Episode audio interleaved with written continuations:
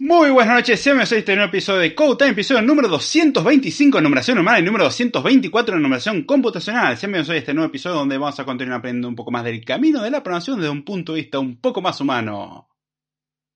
Y creo que luego de mucho tiempo fixiamos el sistema de numeración.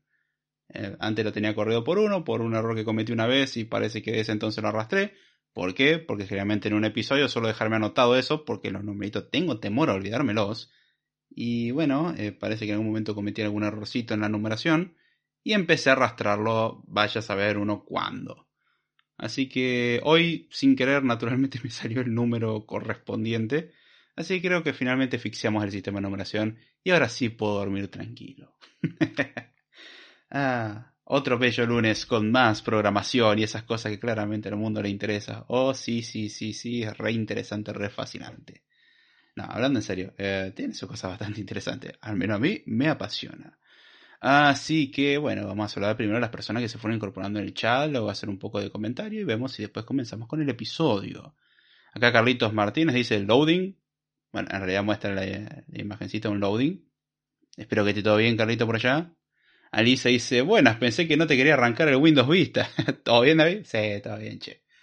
Eh, día raro porque medio feriado en Argentina, porque si algo nos caracterizamos en este 2022 fue inventar feriado donde se podía y si caía en un fin de semana no hay problema, nos inventamos uno para justificar no laburar. Después nos quejamos que estamos como estamos, ¿no? ah, pero bueno, y creo que mañana es martes y juega Argentina en el Mundial. No te sé la importancia que le doy al asunto. Eh, pero bueno, todo bien, che. Y no, como Windows Vista. Millennium, como corresponde. El mejor sistema operativo de todos. Qué viejos tiempos. No me tocó vivir igual el Millennium a mí. Yo arranqué con XP. Eh, no es para presumir nada, simplemente tuve una computadora relativamente tarde en mi vida comparado al resto de las personas de mi edad. Así que está. Ahí se dice, cada vez va mejorando la intro. No, se llama, hay veces que no tropiezo tanto, nada más. Igual la intro tuvo un pequeño problemita hoy porque me olvidé que tenías muteado el canal de, de audio del sistema y, oh, rayos. Este, eso implicó de que unos segundos de la intro no salieron. Ah, pero bueno. En la versión editada al fin y al cabo no queda, así que no, no voy a decir mucho.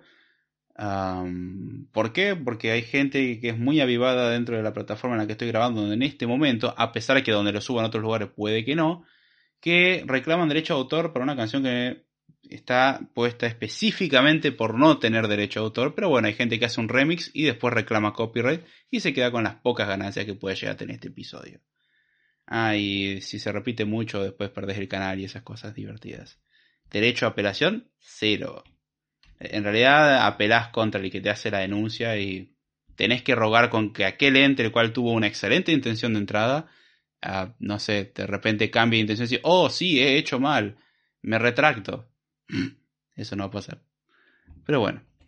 Acá dice Elisa, bueno, Millennium con Raspberry Pi y para conexión a internet. no, no, olvídate. Eh, por cierto, es Raspberry Pi, como con P, como Python. Em, no sé si fue un typo o, es parte del sarcasmo. Um, ah, Raspberry no le metería eso ni loco.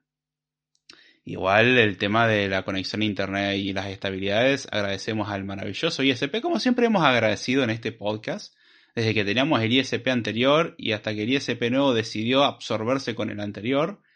Y siempre sale mal eso. Me parece que todo lo que toca el ISP anterior uh, se corrompe. Y de una forma maravillosa. Cuesta creerlo honestamente. Pero bueno, Dicho sea de paso, ¿qué tal se escucha? Se escucha bien, va, va yendo bien, voy a ir moviendo el micrófono y cosas que tendría que haber movido antes, pero se me demoró el arranque, así que sepan disculpar. Estoy quemando los dedos con un té, fantástico, eso no está bueno.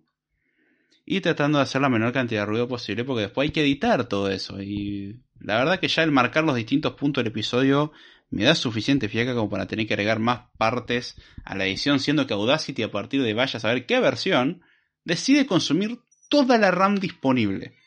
Porque puede. Me, recuerda en ese momento los productos de Adobe que, bueno, vos necesitas editar algo, listo, voy a consumir toda tu RAM por las dudas. Después vemos si la necesitamos, pero lo voy a consumir. y eso es algo que particularmente no, no me gusta mucho. Así que bueno, eh, se hace lo que se puede y trato de, de sortear el bug que tiene Audacity, pero no hay caso. No, no, no, estoy encontrando el patrón que produce el bug de Audacity. El día que lo encuentre voy a ser muy feliz. No va sucediendo de momento. Este, ¿Cuál es el bug? No me permite poner etiquetas uh, en distintos puntos del audio. No se llaman etiquetas porque etiquetas son otra cosa aparentemente, pero bueno, cada porción del audio uno puede darle un nombre, pero hay un bug muy raro que después de hacer ciertos movimientos que todavía no logro predecir, eh, no, no permite editarlos más. Eh, creo que cuando editas una etiqueta más adelante de la que vos querés editar, o sea, etiquetas una que está más adelante y vos querés editar una que está más atrás, ya no te deja. Creo que ese es el patrón. La última vez intenté reproducirlo, mejor dicho, no reproducirlo, pero fallé. Pude reproducir el bug y rayos. Este, no sé qué pasa. Hay, hay algo que se vuelve loco dentro de la configuración y ya está. No, no es que me impida editar ni nada, es simplemente que es mucho más cómodo si puedo aprovecharlo. Pero bueno, acá dice Carlitos, sí, se escucha bien. Excelente, gracias por el feedback.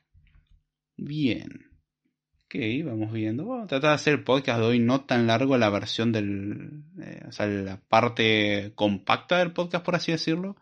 Cosa que me di cuenta tarde, pero cuando subí a Evox eh, la versión compacta se había corrompido, la tuve que resubir. Dicho sea paso, vamos a fijarnos si quedó bien subida, porque no vaya a ser que sea alguna cuestión del audio en particular. No creería. Pero bueno, a ver si carga esto. Bien, tengo que ir acá. Ajá. Eh, contenido. Y... El What? Ok, tuvo un error el, el último script time esta vez. Ah, Evox es raro. Ay, qué lindo, qué lindo, qué lindo. Vamos a ver si puedo reemplazar el episodio. Reemplazar audio, elegir el dispositivo. Y no voy a decir en dónde está guardado, aunque la ruta es larga. Yo y mi deseo de organizar y categorizar absolutamente todo y de hablar para tratar de rellenar el tiempo que estoy utilizando para resubir el episodio de Script Time, porque sé que después me voy a terminar olvidando. Eh, eh, ¿Era este? de acá. Bien. Sí, sí, era el arte de la abstracción. No sé por qué últimamente algunos audios de Evox eh, me dan error en la subida. Qué mala onda, chi. Eh, bueno, ya veré que cómo, cómo evitar ese otro bug. Acá dice Lisa, no me hables de etiquetas que me... Ay, qué lindo. ¿Cómo nació Code Time y con qué fin? Hay, un hay varios episodios donde trato el tema. En algunos de ellos creo que están los Code Time Responde. Anécdotas jordánicas también. Esa cosa existió. Eh, creo que en anécdotas jordánicas vas a obtener una respuesta más completa. Pero vamos a hacer la versión corta de todo eso. Eh, todo arrancó porque estaba escuchando a Dami. Vos sabés quién estoy hablando, Lisa. Y mm, estaban hablando de programación y me gustaba escuchar podcasts y un día participé porque empecé a hacer un montón de preguntas que estaban como, che, es más fácil que lo digas vos directamente a que nosotros intentemos leer tus preguntas para que lo responda el invitado y bueno, terminó haciendo, um, haciéndose un diálogo ahí maravilloso en el cual nadie más entendía salvo nosotros, fue muy, muy entretenido, muy nerd si lo queremos ver también. Y saliendo del podcast, me dice, che, ¿no tienes podcast? Y no, la verdad que no. Y ¿por qué? Y yo, me gusta el podcast, pero no sé de qué hablar. Y como que me quedo mirando diciendo, hey, no sé, creo que lo que hablaste hoy es un buen tema. Dice, si querés te damos una mano. está Esperé un tiempito, me lo pensé un poco y después dije, ah, vamos a empezar. Y siempre tuve el horrible temor de, ay, ¿qué pasa si me quedo sin temas? Temor que no ha desaparecido hasta el día de hoy. Eh, M aquí que el episodio del día de hoy estaba en duda de, che, ¿y ahora qué traigo? Porque tengo una montaña de temas, pero hay que armarlos. Y dije, vamos a hablar de este, este me parece un tema interesante y que tiene sentido con respecto a todo lo que venimos hablando. No es algo que me haya preocupado mucho, pero bueno. Y de ahí además, como dice la intro, es tratar de explicar la programación de un punto de vista un poco más humano. ¿En qué se basa eso? Que cuando tuve que aprender mucho de los temas no tuve una gran ayuda, la verdad. O sea, no, no es que tuve un mentor al cual seguí y me enseñó todo, y es lindo cuando alguien te explica algunas cosas, porque es impresionante lo que se te simplifica la vida cuando alguien te da un empujoncito diciendo, che, mira, va por acá la cosa. Y es algo que yo aprecio un montón.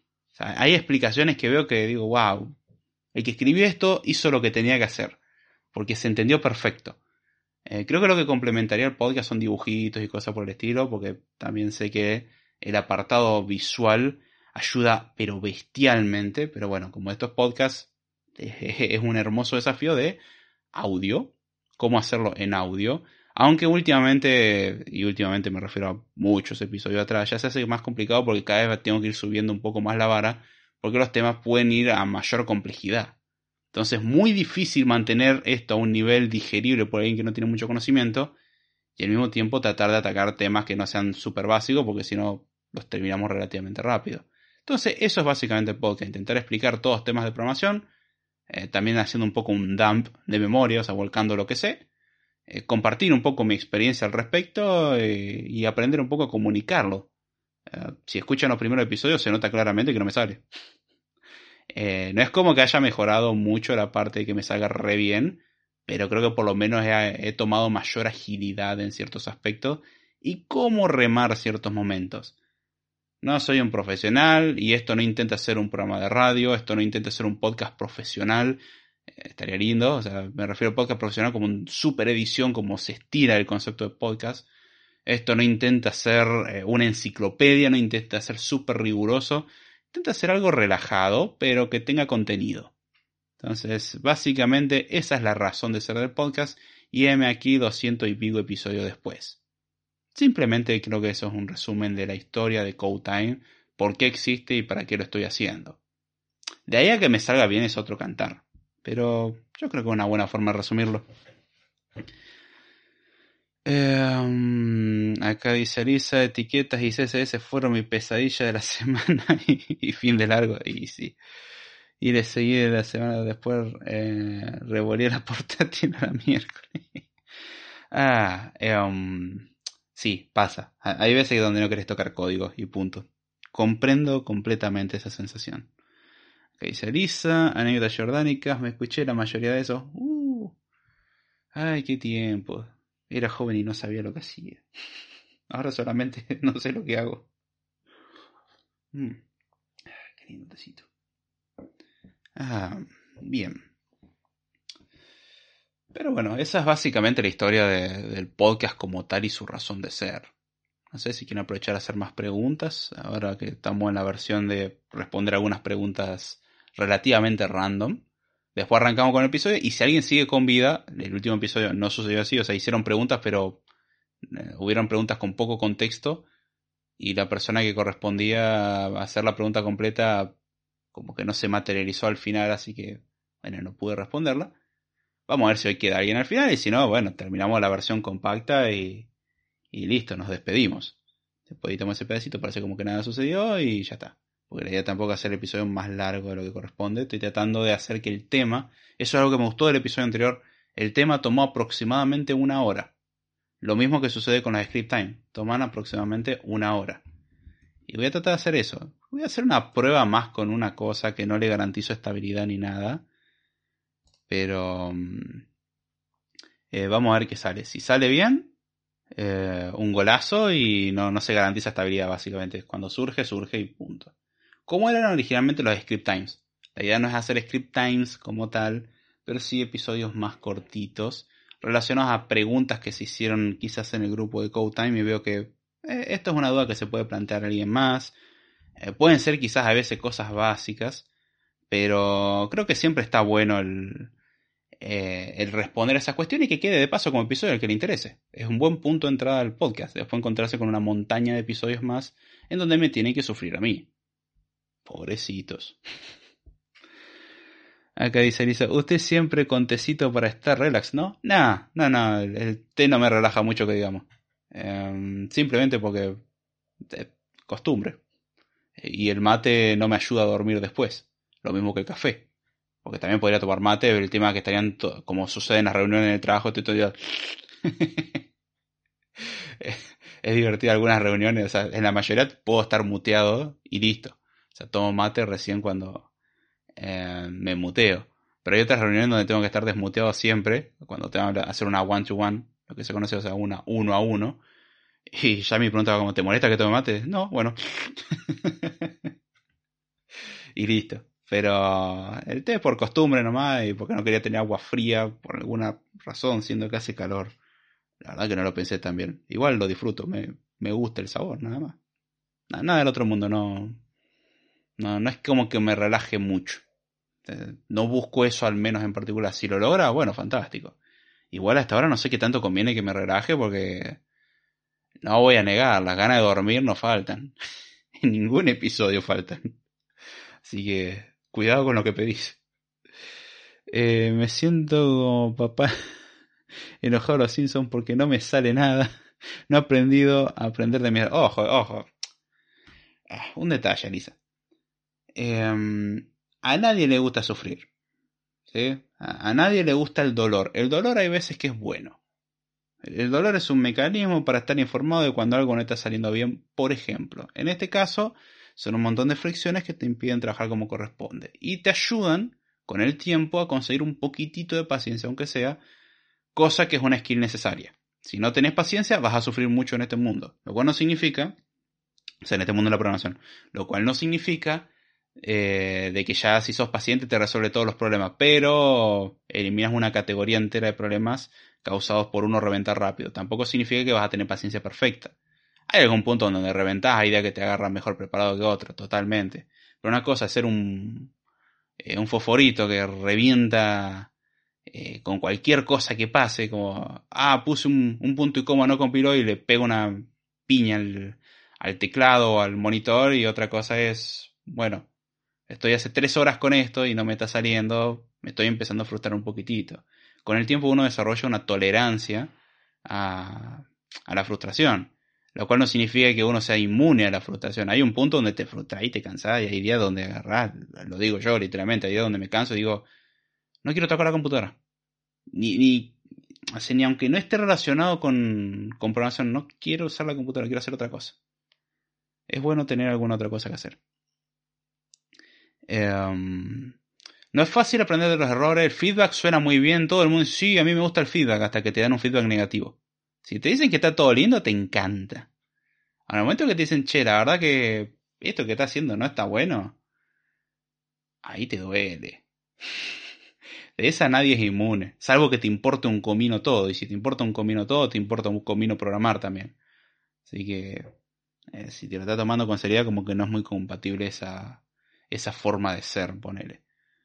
Ah, pero bueno, es, hay, momentos donde literalmente no, no te ganas, no te cansas y ya está. No, es para forzarse tampoco, pero no es tampoco ante la más mínima frustración dejar. Es, es un punto raro que uno tiene que encontrar de empujar lo suficiente sin reventar. y es eso. Y toma tiempo. Es sobre todo con CSS. CSS es muy frustrante. Porque vos pensás que las cosas se van a comportar de una manera y hacer lo que quiere. CSS es así. Asumilo eh, hay 20 formas de hacer exactamente lo mismo, capaz que haciéndolo de otra manera lo lográs. Está bien, si tenés que aprender a usar alguna etiqueta o usar alguna cosa en particular, yo lo entiendo.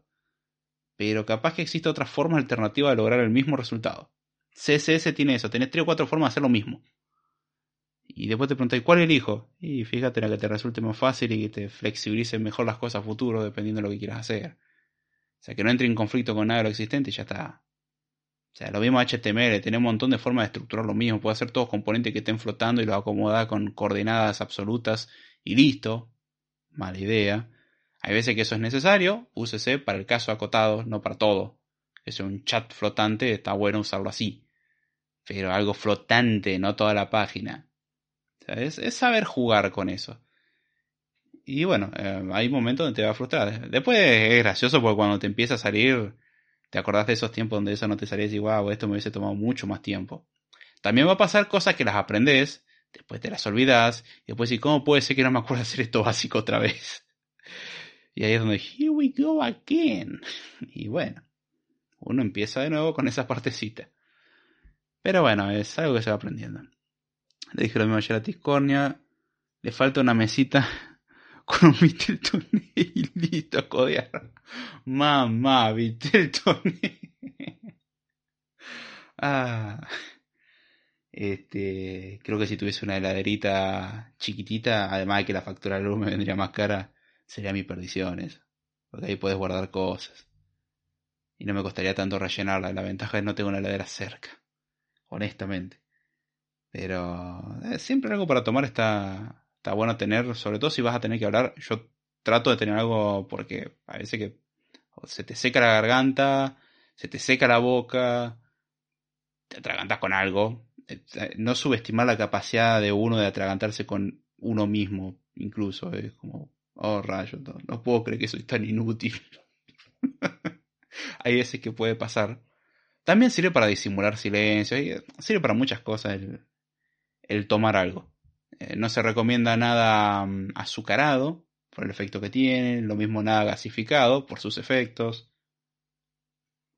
Con cosas relativamente neutrales está bueno. Una vez cometí el horrible error de hacerlo con té de jengibre. Nah. Pésima idea. Yo no sé qué tenía en la cabeza. Pero fue una muy mala idea. Moraleja no volver a hacerlo. Te quedan las cositas de, de jengibre, la cosita de polvo de jengibre y me mita. Encima no puedes poner, no puedes pausar, no puedes toser, tenés que disimularla. Pasó en un code time, de hecho. Y, ah, cómo me costó disimularla. No significa que me haya salido bien. No, no estuve tosiendo todo el día, pero costó mucho. Em, bien, viendo que no hay mucha pregunta, no sé si quieren que arranquemos con el tema de hoy. Vamos a tratar de no hacer el podcast largo nuevamente. O sea, quiero que el tema en particular consuma poco tiempo de ser posible. Eh, para que no sea una carga mental grande, porque sé que si hago el podcast muy largo, yo sé que el tema puede ser muy fascinante, pero la capacidad de concentración de uno es limitada. Así que eh, cuando empiezo el tema voy a tratar de dar toda la información posible en el menor tiempo, de una forma razonable. Eh, ¿Qué episodio así lo veo después? Ni me acuerdo. Sé que es 10 de Code Time para acá, o Code Time incluyendo, bueno, Script Time también puede haber sido, pero creo que fue, no, si es Script Time yo podía pausar, toser todo lo que quería. No, fue claramente Code Time. Eh, menos de 20 episodios para acá, no sé cuál fue, no sé cuál fue, no me acuerdo. Pero me acuerdo que la pasé muy mal. Eh, después más o menos podía acomodarla. El problema es que lo único que tenía para tomar ahí era más té de jengibre. Es como, oh no. más veneno para tratar de solucionar la situación no me parece una buena idea. Eh, ahí es donde te decís, che, estaría bueno tener más de una bebida, honestamente. Pero no, no me acuerdo qué episodio fue. Estoy seguro que fue un Code Time porque estaba en vivo. Porque si no, era fácil. Corto el audio, toso 20 minutos y se, arregló. Pero no, era un Time, no me podía levantar ni nada. Y bueno, ahí estaba atragantándome y, tratando de sonar lo más serio posible. Acomodando un poco la garganta, así, como así, pero la cosa no se iba y no se iba y no se iba. Ay, cómo me la hizo pasar mal. Son cosas que uno aprende por las malas y está buena tenerlas en cuenta. Eh, recomendación personal. Pero bueno, si a usted le gusta sufrir, hágalo, no hay problema. También depende de cómo prepares el té de jengibre y cosas por el estilo. En el caso de jengibre en polvo, entonces olvídate. Es jengibre por todo lado. Es fantástico. Si una parte de arriba se acumula un poco, mmm, impresionante. Ah, lo, bueno es que duró poco el efecto. O sea, pude acomodar bastante rápido la situación, relativamente hablando. No, no paré el habla, pero las ganas que tenía de pausar y salir corriendo a tomar agua no se las puedo describir. Bien. Bueno, habiendo dicho eso, eh, habiendo dicho esto, podemos comenzar con el podcast de hoy. Esperemos que salga bonito, va a tener su grado de improvisación, a ver qué sale. Después comento el porqué de su grado de improvisación. Bueno, cuando esto decida capturarme el momento. En este episodio vamos a estar hablando un poquitito más sobre interfaces gráficas de usuario y ese tema que probablemente los tenga un poquitito cansado. De hecho, si recordamos, venimos hablando sobre cómo renderizar una interfaz gráfica de usuario, cómo renderizar listas, cómo actualizar listas, cómo trabajar con React, cómo trabajar con Backend Driving UI, el Server Side Rendering versus em, Client Side Rendering, todos esos temas. El último, de hecho, fue Backend Driving UI, o BDUI, como lo quieran llamar.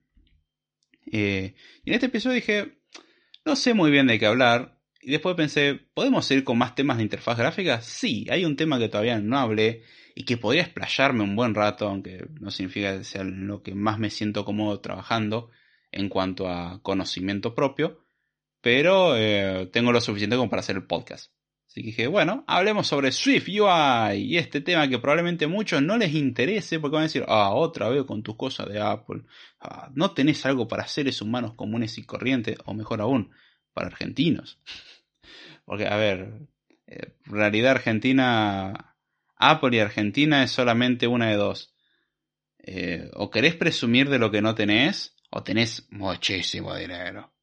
Y como que no es algo muy característico de esos segundos en el país, así que Finalmente intentas presumir, salvo que sea tu fuente de trabajo. Mi caso, la primera Mac la compré cuando era relativamente más fácil comprar Macs en Argentina y bueno, después la economía argentina fue en una espiral de decadencia importante hasta donde estamos hoy en día y probablemente siga un, buen camino más. Eh, hay un lindo recorrido. Pero bueno, eh, dije, hablemos un poco de Swift UI y antes de que se vayan corriendo diciendo, ah, no me interesa este tema, vos otra vez con tu cosa de Apple, lo que quiero mostrar es como, si ustedes estuvieron en el episodio de React.js, hay muchas cosas que son muy parecidas. De hecho, voy a tratar de explicar algunos conceptos y si me acuerdo voy a tratar de hacer la referencia a cómo es eso en React. Lo mismo que voy a explicar cómo es eso en la forma nativa anterior de hacerse en, em, en iOS en sí. Entonces, estas son cosas ah, que quiero comentar, que quiero poner un poco en contraste para que vean de cómo hay tantas cosas que son parecidas, ¿no? Y de repente pasar de una tecnología a la otra es relativamente sencillo. O sea, no es aprender todo desde cero. Y cuando ustedes empiezan a aprender las cosas como corresponden, no a nivel de, por ejemplo, aprender HTML, CSS, JavaScript, significa que eso mismo me lo puedo llevar a cualquier otro lenguaje. No. O sea, no tan así. Pero cuando ustedes empiezan a ver ciertos frameworks o ciertas bibliotecas, de repente pasan a otra tecnología y dicen, Ah, acá es muy parecido, nada más que esto se llama así, esto se llama así, tiene otra sintaxis, pero hace exactamente lo mismo. De hecho, Swift UI es como una versión de React, muy a grosso modo, pero para iOS. Entonces, al que conozca algunos conceptos de uno, pasar al otro no le tendría que costar tanto. Obviamente hay una barrera que se llama hay que aprender Swift y algunos detalles sobre mobile, pero si aprendieron React Native, de repente hay cosas que le pueden resultar más fácil. Y bueno, básicamente la idea es hablar un poquitito sobre Swift UI en sí, cómo funciona, eh, qué herramientas tiene y, cosas por el estilo, algo básico. La idea de esto no es ser una super enciclopedia o documentación que contenga todo, es contar un poquitito qué es lo que tiene, muy por arriba, no vamos a entrar demasiado en detalle, voy a entrar en algún que otro detalle nomás para que se entiendan algunas cosas. Y de ahí además ustedes tendrán que ponerse a investigar, hay un montón de documentación, hay un curso gratuito en la Universidad de Stanford, aunque está en inglés. Me encantaría poder hacer una en español como había hecho en aquella época el de iOS 11 en Udemy, pero no tengo tiempo para hacer cursos, así que lamento informarles que no les puedo vender un curso para que aprendan. y si de intentara hacer, probablemente me vendrían a buscar para que termine el de Haskell. Eh, cosas que pasan.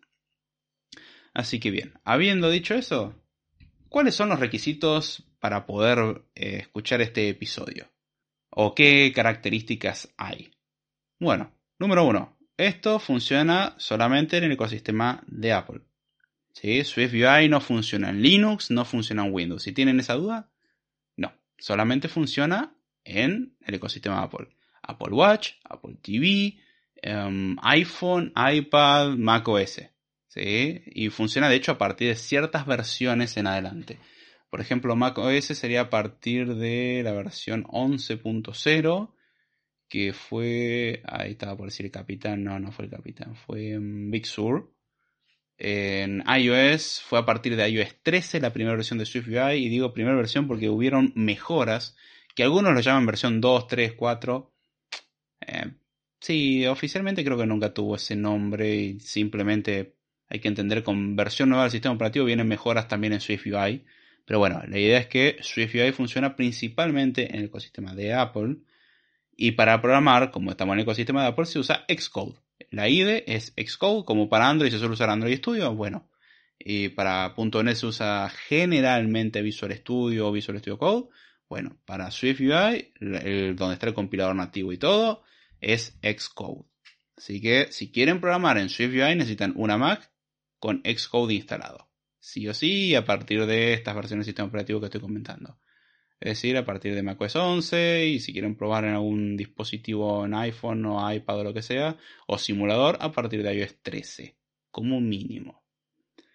¿Se puede virtualizar macOS? ¿Se puede hacer una Hackintosh? Técnicamente sí, esos ya son casos específicos, hay que revisarlo y la idea de este episodio no es abarcar eso. Pero ya voy avisando esa cuestión. Esto no es para espantar a la gente que no esté en esas tecnologías. La idea es aprendamos de todo lo posible, porque a mí me pasó muchas veces que pasándome a otra tecnología, entender una idea me resultó mucho más sencilla y de repente pude volver a la tecnología anterior y trabajar mejor. ¿Sí? La idea es aprender de todo lo posible. Cuanto más lenguaje uno aprende, uno se va dando cuenta de que, ah, puedo reciclar como si no hubiese un mañana.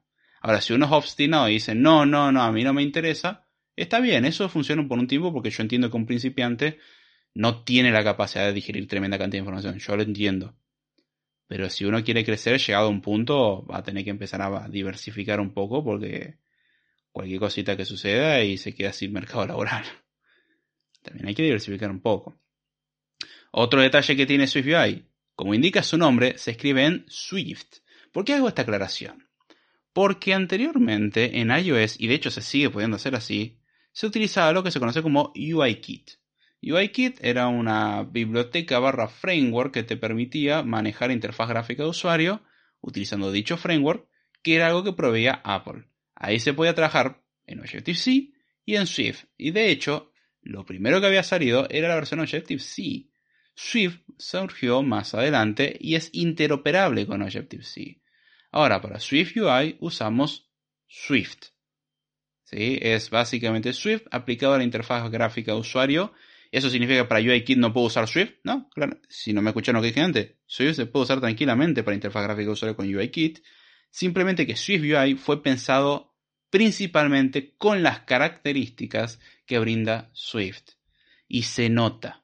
O sea, se nota que el lenguaje de programación y Swift UI van muy de la mano. Y ahí es donde toma sentido muchas características del lenguaje de programación. Decir, ah, para esto eran las closures con esta sintaxis, para esto era esto y para esto era lo otro. De repente todo cobra muchísimo más sentido. Cuando uno empieza a ver Swift UI dice, es como que si Swift fuese, hubiese sido hecho para Swift UI, ¿no? Y quizás sí, no conocemos la historia dentro de la empresa, pero eh, por lo menos las últimas versiones de, Swift en particular, uno ve cómo escriben Swift UI y dice, claro, todo tiene sentido ahora. Así que es importante entender de que si ustedes quieren aprender a usar Swift UI, necesitan saber Swift. Habiendo dicho eso, antes de continuar, yo quiero que tengan algunos conceptos básicos que lo mencioné muchas veces en episodios anteriores, pero como voy a apoyarme fuertemente en esto, los voy a explicar primero para que los puedan utilizar más adelante en el episodio. ¿sí? Son el concepto de clase y el concepto de estructura. En Swift, en el lenguaje de programación, hay un podcast entero dedicado al lenguaje de programación, así que pueden ir allá. Las estructuras y clases tienen comportamientos muy parecidos. Básicamente permiten generar, valga la redundancia, estructuras, por así decirlo, que pueden contener valores, a los cuales llamaremos propiedades, y pueden contener funciones, a los cuales llamaremos métodos. Entonces la idea es crear objetos, los cuales tengan ciertos datos, es decir, propiedades, y ciertas funcionalidades, es decir, métodos. Para los que tengan conocimiento de programación de objetos, todo esto les resulta, familiar, es, es razonable. Ahora bien, ¿cuál es la diferencia entre una estructura y una clase? Bueno, primero, la clase puede heredar, las estructuras no, no tienen herencia, con lo cual hay ciertas cosas que una estructura puede ser y una, y una clase también, pero hay cosas que la clase puede hacer y la estructura no. Muy bien. ¿Cuál es la gran diferencia que tienen las estructuras y las clases? Bueno, en Swift las estructuras son por valor y en las clases, en cambio, son por referencia. ¿Cómo es esto? Cuando yo creo una instancia de una clase y la guardo en una constante, por ejemplo, y yo esa misma constante la guardo en otra constante, y la guardo en otra constante, y la guardo en otra constante. En las 20 constantes donde haya asignado eso mismo, tienen la misma referencia al mismo objeto, a la misma instancia. ¿Qué significa? Si yo referencio en 20 lugares diferentes a la misma cosa, y 19 de esas 20 instancias las elimino, el objeto sigue existiendo. Y si modifico en una de las instancias algo, en todas las demás pasa lo mismo. Si yo llamo una función que sea registrar, no sé, registrar el usuario en una de las instancias es como si lo hubiese llamado de cualquiera de las otras. ¿Sí? Impacta en todos lados. Un cambio, si yo tengo una lista dentro de una clase, La lista va a estar actualizada en todos porque es la misma clase. ¿sí? Es la misma instancia de clase en todos lados. Las estructuras, en cambio, cuando uno crea una instancia, se crea una copia. ¿Y qué pasa yo cuando esa copia la guardo en otra constante o variable? Se hace una copia otra vez. O sea, es por copia. Cada vez que si se lo pasa una función, a la función se le pasa una copia. Y si la función devuelve un valor, devuelve una copia. Siempre se vuelven copias. ¿Qué es lo que distingue más que nada que sea copia o referencia? Bueno, que cuando se copia, si yo modifico una, el resto se mantiene igual. En cambio, en una referencia, si yo modifico una, el resto se modifican también, porque son la misma en realidad. Es como que yo vivo en un edificio. A todas las personas que viven en ese edificio van a pasar la misma dirección. Yo vivo en calle tal, número tal. Lo que cambia es el departamento en el que vivo, pero la dirección es la misma. Bueno, ahora si tenemos varias casas, yo puedo tener el plano de una casa y hacer 20 casas iguales, pero no son todas la misma casa. A una la puedo pintar de un color, cada una la puedo modificar de distintas maneras, son distintas casas. Es como si fuesen distintas instancias, se crea una instancia nueva cada vez que se copia el valor. Y el valor se copia cada vez que lo guardamos en otro lugar o lo pasamos a una función o lo devolvemos de una función. ¿Por qué hago esta distinción? Porque el concepto de estructura es en lo que se basa más que nada SwiftUI. UIKit, por el contrario, usa muchas clases. Todos son clases, las vistas son clases, todo es una clase. Bueno, en SwiftUI no, casi todo es una estructura. ¿Por qué? Porque las estructuras son ridículamente más cómodas. ¿Por qué? Porque las estructuras podemos crear copias y modificarlas sin alterar la versión anterior. Y eso es algo que vale mucho. Yo una clase, si la modifico, modifico todo lo que están viendo esa clase. O lo que están viendo, mejor dicho, la instancia de una clase. En cambio, yo puedo agarrar una estructura con todo un montón de datos, hacer una copia y modificarla, y es trivial. El copiar la estructura es sencillo. Literalmente no tengo que hacer nada, tengo que guardarlo en otra variable, y ya está, ya se hizo una copia automáticamente, implícitamente hay una copia. Esto también nos permite descartar eh, estados de la aplicación y todo ese tipo de cosas. Pero bueno, Em, ¿Qué otros conceptos son importantes? En SwiftUI, de la misma forma en la que hacemos en otra forma de hacer interfaz gráfica usuario, manejamos primero datos y luego vistas. O sea, las vistas se construyen en base a datos. ¿Sí? La idea es esa, de arranque. En UIKit no necesariamente. Yo puedo agarrar y volcar todas las cosas en la vista y después si quiero sacar datos lo saco de la vista. Bueno, en SwiftUI no. Las cosas tienen que estar en datos y a una configuración en un momento dado lo llamaremos estado. Esto lo he repetido oh, muchas veces en muchos episodios, pero no está de más repetirlo. Si tienen más duda, recomiendo ir a episodios anteriores. Ahora bien, en iOS, ¿qué formas tengo de construir una interfaz gráfica de usuario de forma nativa? Hay dos. Una, UIKit, la que se sigue usando hasta el día de hoy, aunque la idea es tratar de dejarla de usar, que funciona en todas las versiones de iOS. Y la otra es SwiftUI. Diferencias. UIKit es imperativa, es decir, yo le doy la orden a la interfaz gráfica de tenés que mostrar una vista que esté anclado aquí, allá, allá, que tenga tal color, que haga esto y que haga lo otro. Yo tengo que hacer todo y tengo que decir cómo se va a hacer todo. Básicamente, que es la forma habitual que la gente entiende de trabajar en la mayoría de los lenguajes de programación que suelen ser imperativos. Em, la idea es esa. O sea, UIKit yo tengo vistas y las manipulo a las vistas. En SwiftUI no. SwiftUI es declarativo. Y con esto no quiero meterme mucho en esto porque justamente ahora vamos a expandir al respecto. ¿Qué características tiene SwiftUI? SwiftUI es em, usa una sintaxis declarativa. ¿Qué significa esto? Simplemente eh, que tenemos que establecer qué debe hacer la interfaz gráfica de usuario, no el cómo, con simplemente decir el qué, ya alcanza. Eh, por ejemplo, yo puedo decir que quiero una lista que tenga, o sea, que tenga 15 ítems y los ítems tengan un título y un campo de texto y el título tiene que tener tal fuente y el campo de texto tiene que tener tal color.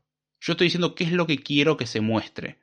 El resto, el cómo se hace eso, el cómo se crea esa vista, cómo se dibuja en pantalla, es responsabilidad del motor de rendering de SwiftUI.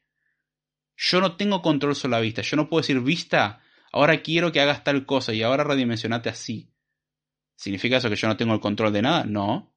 Yo tengo que modificar datos que se van a ver reflejados en la vista y así el motor de rendering re-renderiza lo que sea necesario. Si estuvieron en el episodio de React.js, van a notar de que, oh, momento, esto es muy parecido a lo que hace React. Literalmente nosotros teníamos datos, los cuales los convertíamos en React Elements, y después el motor de rendering se encargaba de renderizarlo. Bueno, adivinen qué, en SwiftUI sucede exactamente lo mismo. Justamente esto lleva a otra de las características que tiene SwiftUI. Es extremadamente abstracto. De hecho, si recordamos lo que dije antes, eh, se usan mucho las estructuras. ¿Por qué? Porque las estructuras son inmutables. Se aprovecha esa característica de lo declarativo que podemos hacer cosas inmutables. Y la verdad que la, inmutabilidad trae muchos beneficios. ¿sí? Ya es, es, bastante bueno. No quiero meterme mucho en detalle de eso porque es un tema más complejo. Pero es la razón por la cual la programación funcional tiene sus beneficios. Porque la inmutabilidad existe y con la inmutabilidad las cosas no pueden cambiar de forma rara o random. No hay efectos laterales básicamente. O las cosas son predecibles en particular. Dado una configuración, yo puedo llevar a otra configuración. Pero bueno, un detalle que tiene SwiftUI, todos son protocolos. A diferencia de UIKit, donde en UIKit, por ejemplo, yo tengo un UI View, que es una vista en sí. Una UI View es una clase. Y un UI Control es una clase que hereda de UI View, que es una vista que tiene la capacidad de funcionar como un control, es decir, como un botón, un switch o cosas por el estilo. O sea, es controlable por el usuario, por la interacción del usuario. Ahora bien, nótese que son todas clases y las clases las tenemos que manipular nosotros con su propio ciclo de vida y todo. En SwiftUI no, no sucede eso. En SwiftUI las vistas son algo muy abstracto. La vista no tiene una forma de que yo le pueda dar órdenes. Yo tengo que describir cómo quiero que se vea la vista con qué datos y el resto la vista se encargará. O sea, yo armo un objeto y ni siquiera es un objeto, técnicamente es una, estructura. O sea, yo creo una estructura que se genera, como si fuese en el caso de React.js, se genera después ese, esa especie de JSON complejo. Bueno, es exactamente lo mismo acá, en formato de estructura. Y esa estructura compleja pasa por el motor de rendering de SwiftUI y dice, ok, yo con esta información voy a construir la vista real. Es decir, que en SwiftUI yo nunca escribo una vista real. Yo escribo cómo quiero que se vea una vista, pero la vista real la construye el motor de rendering de SwiftUI. Y una característica más que tiene SwiftUI es uh, que tiene interoperabilidad con UIKit. Es decir, yo puedo tener cosas hechas en UIKit, puedo tener cosas hechas en SwiftUI y puedo hacer que funcionen juntas hasta cierto punto. Por ejemplo, yo puedo tener eh, una vista de SwiftUI y meterla dentro de algo de UIKit, siendo que el funcionamiento es completamente diferente. Hay formas de hacer un wrapper. De hecho, es la forma en la que se trabaja. O sea, un wrapper es un envoltorio. Yo agarro la vista de SwiftUI, la meto dentro de algo que sabe convertir esa vista de SwiftUI en una vista de UIKit. ¿Lo convierte realmente de esa forma? No, es como un iframe o un iframe. O sea, es como un embebido, por así decirlo. Pero funciona. Eh, y se puede hacer también al revés. Se puede embeber en algo de SwiftUI algo de UIKit. el mecanismo de esto último, a mí, yo pensé que iba a ser muy complejo y resulta que no es tan complejo. Para ambos lados la, interoperabilidad es relativamente sencilla. Generalmente interoperar dos, dos, tecnologías muy diferentes en esencia suele ser un problema. En este caso tengo que admitir de que Apple lo logró, lo hizo bastante bien. Y la interoperabilidad, si bien no es trivial, se requieren muy pocos pasos para hacer interoperabilidad. Y de hecho pasa eso. En las primeras versiones de SwiftUI estaba el problema que había muchas pantallas que no Em, no están disponibles. Por ejemplo, el acceso a la cámara no está disponible por SwiftUI. Esa parte era todavía por UIKit. Pero había una forma, o sea, la, implementación de UIKit la dejamos aparte y simplemente lo metíamos dentro del flujo de SwiftUI con una abstracción sencilla que nos daba Apple. O sea, ese tipo de cosas se podía. Y se, sigue pudiendo hacer. O sea, ¿tiene sentido hacer interoperabilidad constantemente? Y la verdad que no. Ya no, no, es para hacerlo así siempre. Si es necesario, se puede. Pero no, no es eh, no es algo fundamental. Bien. Y acá había un comentario de Francisco. Dice una pregunta, ¿tienes cursos de Flutter o no te gusta esa tecnología? Lo usé muy pocas veces a Flutter, no es algo que me haya fascinado, pero no, no tengo curso de Flutter. Eh, me encantaría hacer un montón de cursos, tengo una lista de cursos fantástica para hacer, pero no, no me estoy dedicando a hacer cursos. se me consumen ridículamente tiempo para el rédito que da. Eh, no. A ver, voy a ser honesto. No, no retribuye como corresponde. Así que no, no estoy haciendo. Eh, no tengo curso de Flutter en particular. Mm, es una tecnología más, no es la que más me guste, pero tiene sus cositas también. Espero haber respondido a tu pregunta, Francisco. Bien, y siguiendo. Dato importante que hasta ahora no comenté, ¿qué es Swift UI? todo muy lindo con las características y todo, pero ¿qué es Swift UI? Y Swift UI es básicamente una forma de construir interfaces gráficas de usuario en iOS, a partir de, como dije anteriormente, iOS 13, eh, macOS 11 y las versiones de Apple TV y Apple Watch no me las acuerdo. Pero bueno, es básicamente otra forma de construir interfaz gráfica de usuario con un framework que provee Apple y se hace exclusivamente con Swift como lenguaje de programación, cuyas características son las anteriormente mencionadas. Es decir, que es algo declarativo, que es mucho más abstracto y que uno simplemente manipula datos o genera datos con una estructura y de esa forma el motor de rendering de SwiftUI hace lo que tiene que hacer. Eso es SwiftUI. Es una herramienta más que tenemos para construir eh, interfaces gráficas de usuario. ¿Significa que yo estoy obligado a usarlas hoy en día? No. Si yo quiero dar, por ejemplo, retrocompatibilidad a iOS 9, y bueno, ya SwiftUI no es una opción. O sea, SwiftUI dijimos que a partir de iOS 13. O sea, hay que ver para qué cosa es compatible. Yo cuando hago aplicaciones para Mac, y he hecho algunas aplicaciones para Mac no están subidas la Store porque son de uso interno, o de uso en la empresa en la que estoy trabajando, em, como herramienta de ayuda. Y qué herramienta de ayuda, como me viene salvando las papas esa cosa. Es fantástico. Em, uso directamente SwiftUI porque hacer macOS de forma nativa es un dolor de cabeza. En cambio, hacer con SwiftUI es como lindo. Está bueno, la verdad. ¿Qué quiere que le diga? Es, es agradable, no, no genera tanto sufrimiento. Y de nada, Francisco, Espero haber respondido bien a tu pregunta. Igual si quieres alguna pregunta relacionada al tema o quedarte al final a hacer más preguntas, más que bienvenido. Bien, eh, ahora bien, vamos a ver algunos conceptos básicos de Swift UI. ¿Sí? Acá voy a tratar de no ser muy pesado, hay, es un montón de cosas que tiene Swift UI. No es tan complejo como suena, pero voy a explicar un poco cómo funciona, para ver si eso les ayuda a entender un poco cómo, cómo es la cuestión. En SwiftUI, de la misma forma que hacemos en casi cualquier otra manera de diseñar interfaces gráficas de usuario, lo hacemos de manera jerárquica, es decir, como un arbolito. Eh, la implementación, por ejemplo, de UIKit es un, si buscan en patrón de diseño, es un composite, es una composición de un montón de componentes de tipo vista. Bueno, en el caso de SwiftUI, la interfaz gráfica también se construye de forma jerárquica mediante un arbolito, o sea, es un árbol de vistas tengo una vista grande que tiene vistas adentro más chicas, que adentro tiene más vistas y adentro tiene más vistas. Y eso vemos que hay una jerarquía. La de más adentro está más adentro en la jerarquía, o más abajo en la jerarquía, que la vista de más afuera. ¿sí? Esa es la jerarquía básicamente. No es que todas las vistas están a la misma altura.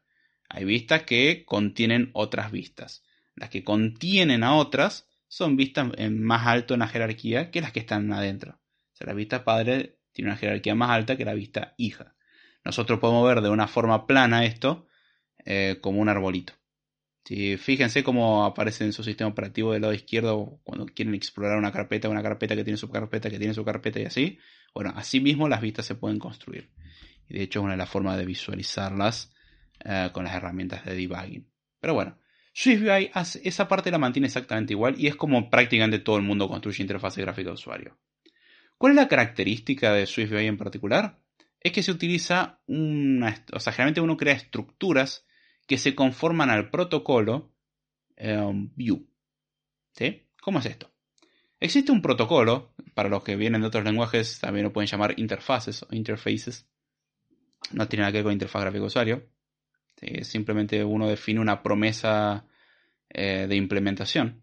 O sea, las vistas ni siquiera no te no son una clase las vistas, que son la entidad básica de cualquier cuestión de interfaz gráfica de usuario, son un protocolo. O sea, yo simplemente, si quiero hacer una vista, me comprometo a tener todo esto. ¿Y qué es todo esto? Tiene una variable computada, eh, no necesariamente computada, tiene una variable que se llama body, que es de tipo vista, o sea, de tipo view. Siendo más preciso, de tipo son view. Si es un detalle de cómo funciona Swift, no voy a entrar en lo que son los tipos opacos y cosas por el estilo. Vamos a saltarnos toda esa explicación técnica, esa sí es más compleja. Pero mm, En sí, esa es la, la idea. Nosotros tenemos un concepto básico, se llaman vistas o view, que es un protocolo, y yo después lo que hago es definir estructuras que se conforman al protocolo. Entonces yo creo una estructura que yo... Em, username view o user view. Y la user view se tiene que conformar el protocolo, por lo cual si me conforma el protocolo, yo tengo que tener una variable que se llama body, que es de tipo view y tiene que esa variable contener una vista. O sea, la descripción de qué es lo que hay en una vista y nada más. Y en esa descripción de una vista uno va componiendo vistas con subvistas, layout y todas esas cosas. Y ya está. O sea, uno describe cómo quiere que se vea y nada más. Uno puede recibir parámetros, o sea, como tenemos en... Eh, ¿Cómo se llama? En React. ¿Podemos recibir parámetros como si fuesen properties? Tranquilamente, sí. Podemos recibir properties. ¿Cómo se hace?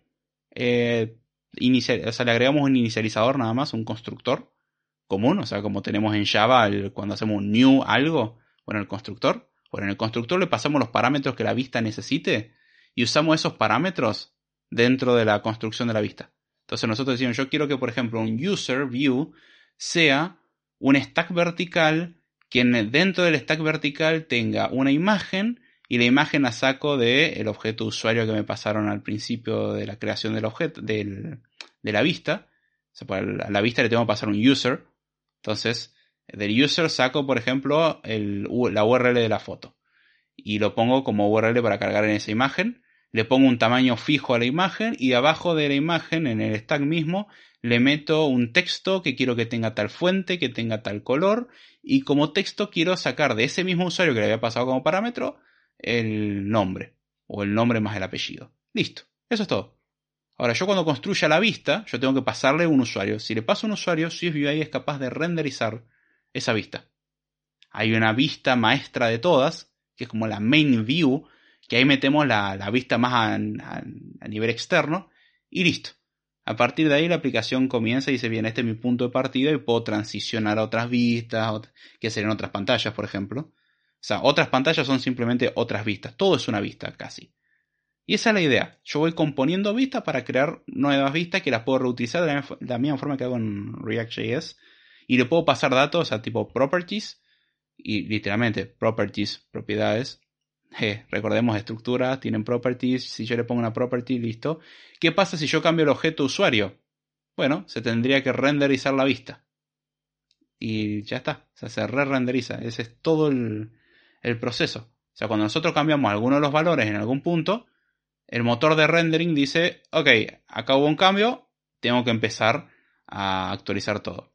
Igual hay un detalle sobre cómo notificar de que hubo un cambio. No es que yo pueda agarrar una vista y cambiar un valor así nomás. Hay mecanismos por los cuales yo puedo notificar un cambio. O sea, si alguien más me avisa que hubo un cambio en un valor, yo reacciono. Eso sí sucede. Pero yo para empezar un cambio, o sea, si toco un botón, quiero que cambie algo, yo tengo que hacer algo más. O sea, tengo que decirle a SwiftUI, mira, estoy por cambiar este dato acá. Y ahí SwiftUI dice, bien, a re-renderizar lo que corresponda. Pero esa es la idea base que tiene. Eh, y es la misma idea que tiene React.js de fondo y que tienen muchas otras tecnologías hoy en día al ser declarativa. Yo simplemente digo qué es lo que quiero ver y ya está. Nosotros, algo importante en todo esto, nosotros no renderizamos, nosotros decimos cómo quiero que esté la vista. Yo quiero que la vista tenga este color, que tenga este texto, que... y este texto dónde lo saco, de esta variable. Pero yo no digo acá pone tal cosa, yo digo cómo quiero que se vea. Y el motor de rendering va a leer esa información y va a renderizar. Y acá es donde está el dato importante. Nuestra interfaz gráfica se construye en base a estas estructuras que dijimos que eh, se conforman al protocolo View. Todo muy bien, pero hay un detalle más que no conté. Lo que nosotros estamos construyendo acá no es la vista, sino es la descripción de la vista. Como hacemos en React. En React yo no construyo la vista, si bien todo se llama component o element o cosas por el estilo, no es la vista en sí. Es una descripción de cómo debería de verse la vista. La vista debería de ser roja, tener tal tamaño, tener tales elementos adentro y rellenarse con estos datos. Yo doy la descripción el resto del renderizado viene por parte del motor de SwiftUI. El motor de SwiftUI va, lee esto, o sea, lee el objeto, y en base al objeto anterior renderizado, si es que hay, los compara y ver, ¿en qué difieren? Ok, acá veo que tiene tres botones y acá tiene dos. Los dos botones de arriba son iguales en ambos casos, listo, eso hay que mantenerlo igual. ¿Qué es lo que cambió? Que este tiene un botoncito más abajo. Ok, creo un botón y, e inyecto ese botón. O sea, todo ese proceso óptimo de, en vez de destruir toda la vista, aprovecho la mayoría que ya existe y solamente inyecto lo necesario, es responsabilidad del motor de rendering. Curiosidad, React hace exactamente lo mismo. No renderiza todo de cero, sino de que intenta renderizar lo que es posible en base a la información que tiene. Si hay información que no la damos, no se renderiza. Nada más. Ahora, algo muy interesante que tienen las vistas es que ¿cómo hago yo para indicarle, por ejemplo, un color de fondo? Significa que yo tengo que tener, porque si yo dije antes, a ver, para cambiar un dato en una vista tengo que pasarle 20.000, o sea, tengo que pasar una propiedad, significa que tengo que pasarle 20.000 propiedades, ¿cómo funciona en el caso de React? La respuesta es no. Acá donde viene algo muy interesante. Para el caso de hacer modificaciones en una vista, uno lo que utiliza son view modifiers. Son un tipo de estructura que toman una vista y permiten aplicarle modificaciones. ¿Qué view modifiers clásicos existen? Corner radius, background, padding. ¿sí? O sea, yo le agrego un detalle más a una vista. Yo digo, tengo esta vista, pero quiero además que tenga una modificación la vista. Quiero que tenga un corner radius, o sea, un borde redondeadito. Y yo le indico de cuánto. Y quiero que tenga un padding de tanto, o un padding horizontal o un padding vertical. Y quiero también que tenga un color de fondo tal. Todas esas modificaciones las podemos aplicar mediante View Modifiers. ¿Y cómo se escribe? Describo la vista y después le aplico modificadores. como notación punto hago una cadenita. Tengo la vista, punto, eh, padding tanto, punto, em, corner radius tanto, punto, background tanto. Entonces lo que yo hago es la vista, lo paso por varias modificaciones. Y esa es la cuestión. Internamente, un detalle así como curioso nomás, es que las vistas, en realidad, o sea, cada modificador crea una nueva vista. Por ejemplo, si yo le digo algo que tengo la vista y tiene un padding también la vista, en realidad yo tengo dos vistas, no una. Lo que hace un modificador es tomar una vista, hacerle modificaciones y devolver otra vista nueva. Entre comillas. A nivel de renderizado, lo que se hace es crear varias vistas. Literalmente para un padding hay una vista cuya única función es aplicar un padding. Para el corner radius hay una vista cuya única función es recortarle los bordes. Y después está la vista en sí, que puede tener subvistas. Entonces, si yo pongo, por ejemplo, tres vistas en pantalla, de según mi descripción, puede que en la ejecución sean muchas más vistas. ¿Esto es para atormentarlos? No. Esto es para que sepan de que no intenten forzar cosas cuando en el interior funciona muy diferente a lo que ustedes están escribiendo. Ustedes escriben, se muestran tres vistas, se muestran tres botones. E internamente SwiftUI puede decir, eh, un botón en realidad es un rectángulo, o sea, es una vista y que tiene texto y que reacciona a un clic. Sí, es cierto. Entonces, no intenten ustedes forzar cosas en una vista, siendo que tienen que aprovechar el mecanismo que ya contiene una vista. O sea, la, vista vos le tenés que decir lo que, lo que querés mostrar en la vista y la vista se encarga. Y los view modifiers crean nuevas vistas. Eh, a nivel de escritura de código es una ridiculez, es sencillísimo. No, no es algo que uno nos tenga que preocupar. Y de hecho, no solamente nos tenemos que conformar con los view modifiers existentes, yo puedo crear mis propios view modifiers. Y es como crear una vista más, literalmente. Es muy sencillo. O sea, la creación de cosas nuevas o cosas custom, del lado de Apple, la verdad que lo hicieron muy bien. No se las voy a, a negar. Ahora bien, un detalle interesante que tienen las vistas es que no tienen un ciclo de vida como si lo tendría una pantalla o una vista, tanto en Android eh, antes de Jetpack Compose o iOS eh, con UIKit. O sea, no es que yo tengo un on view will appear, on view will disappear, on view load, on layout subviews, eh, en draw, rect y todas esas funciones. No existen. Yo puedo sí saber cuándo se va a mostrar la vista por primera vez, nada más. O, sea, o reaccionar a que el usuario toque la pantalla.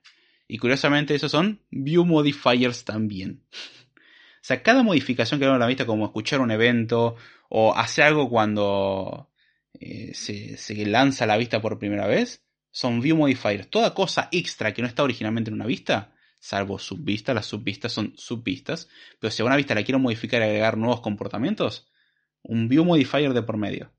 O sea, en nuestro código vamos a ver tres vistas y en la, en la ejecución vamos a ver 500 vistas en pantalla. Pero son vistas muy específicas y óptimas. Por eso funciona mejor. Esa es la, base.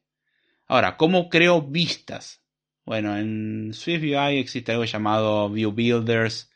Eh, son como funciones anónimas que nos permiten a nosotros eh, escribir en Swift. Eso es lo interesante, escribir en Swift eh, cómo se van componiendo las vistas. Yo agarro y digo, tengo una vista y quiero que tenga estas vistas adentro, listo, lo hago de esta manera. yo tengo un stack y adentro quiero meter vistas, listo. Ahí lo que se utiliza es lo que se llama como un view builder, o sea, un constructor de vista. En sí, lo que quiero que se lleven de esto, que los view builders son lugares donde ustedes van a escribir código eh, de Swift, pero con algunas limitaciones. Hay cosas que no se soportan. Es una versión de Swift un poco más básica. Hay comportamientos como genéricos que no lo soporta. Eh, ifs con condiciones muy raras no lo soporta. Em, bucles, while y for no lo soporta.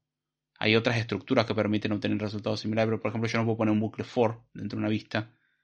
Yo puedo meter ifs, puedo meter switches y cosas por el estilo, pero yo no puedo meter tanto, o sea, toda la sintaxis de Swift. Para lo que tenemos que hacer, alcanza y sobra. O sea, puedo definir constante, puedo definir variable, puedo poner ifs, puedo poner switches, eh, puedo llamar a funciones, todas esas cosas se pueden. Pero nada más. O sea, es, un Swift limitado. Swift UI en realidad no usa Swift 100% para la parte visual, usa un pedazo de Swift. Pero eso es lo que permite que el motor de rendering funcione bien. Porque todas las, o sea, cuando nosotros ponemos un if dentro de, la construcción de una vista, porque nosotros podemos crear partes condicionales en una vista. Puedo decir, quiero que esta parte se muestre solamente si se cumple tal condición. Bueno, ese if en realidad internamente se convierte a un nuevo tipo, o sea, no es un if tal cual, if lo escribimos así, como el if de toda la vida, pero internamente SwiftUI lo convierte en una vista especial llamada optional. Es una optional view, en el caso de un if. Si ponemos un montón de vistas una al lado de la otra, se genera lo que se conoce como una tuple view. O sea, es una vista que es una tupla. Y acá es donde se explica el por qué SwiftUI tiene un límite. SwiftUI permite hasta 10 vistas en paralelo. ¿Qué significa? Yo puedo tener una vista y en la misma jerarquía tener hasta 10 en total. No puedo tener 11. ¿Cómo puedo tener más de 10? Creando una vista que contenga otras subvistas adentro. Eh, porque si no, no se puede. Y uno mira, che, ¿qué pasa cuando tengo una lista? Para una lista hay una vista en particular que se llama for each. O sea, un for each. Hace un bucle for. Eh, en sí, o sea, renderiza cada vista en una lista. Y se encarga de todo este manejo por nosotros. Pero si nosotros tiramos vistas sueltas, una al lado de la otra podemos poner hasta 10.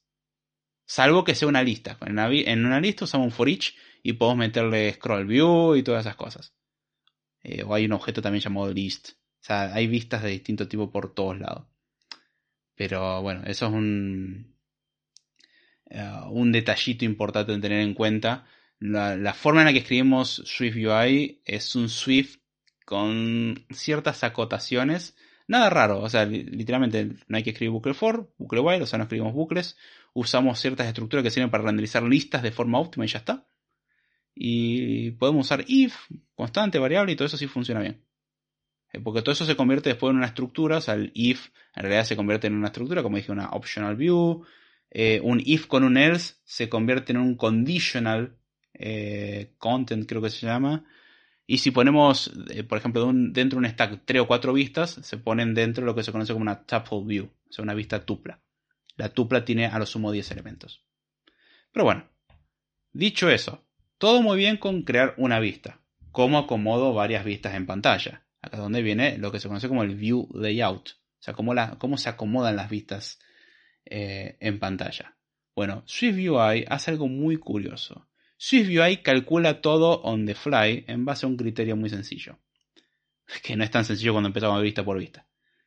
Desde afuera, o sea, desde la vista de más afuera, calcula cuánto es el espacio disponible para la vista de más afuera, la más exterior de todas. Dice, bueno, vos vista de afuera tenés espacio para, no sé, 500 por 500 píxeles. Calcula tu tamaño con ese dato.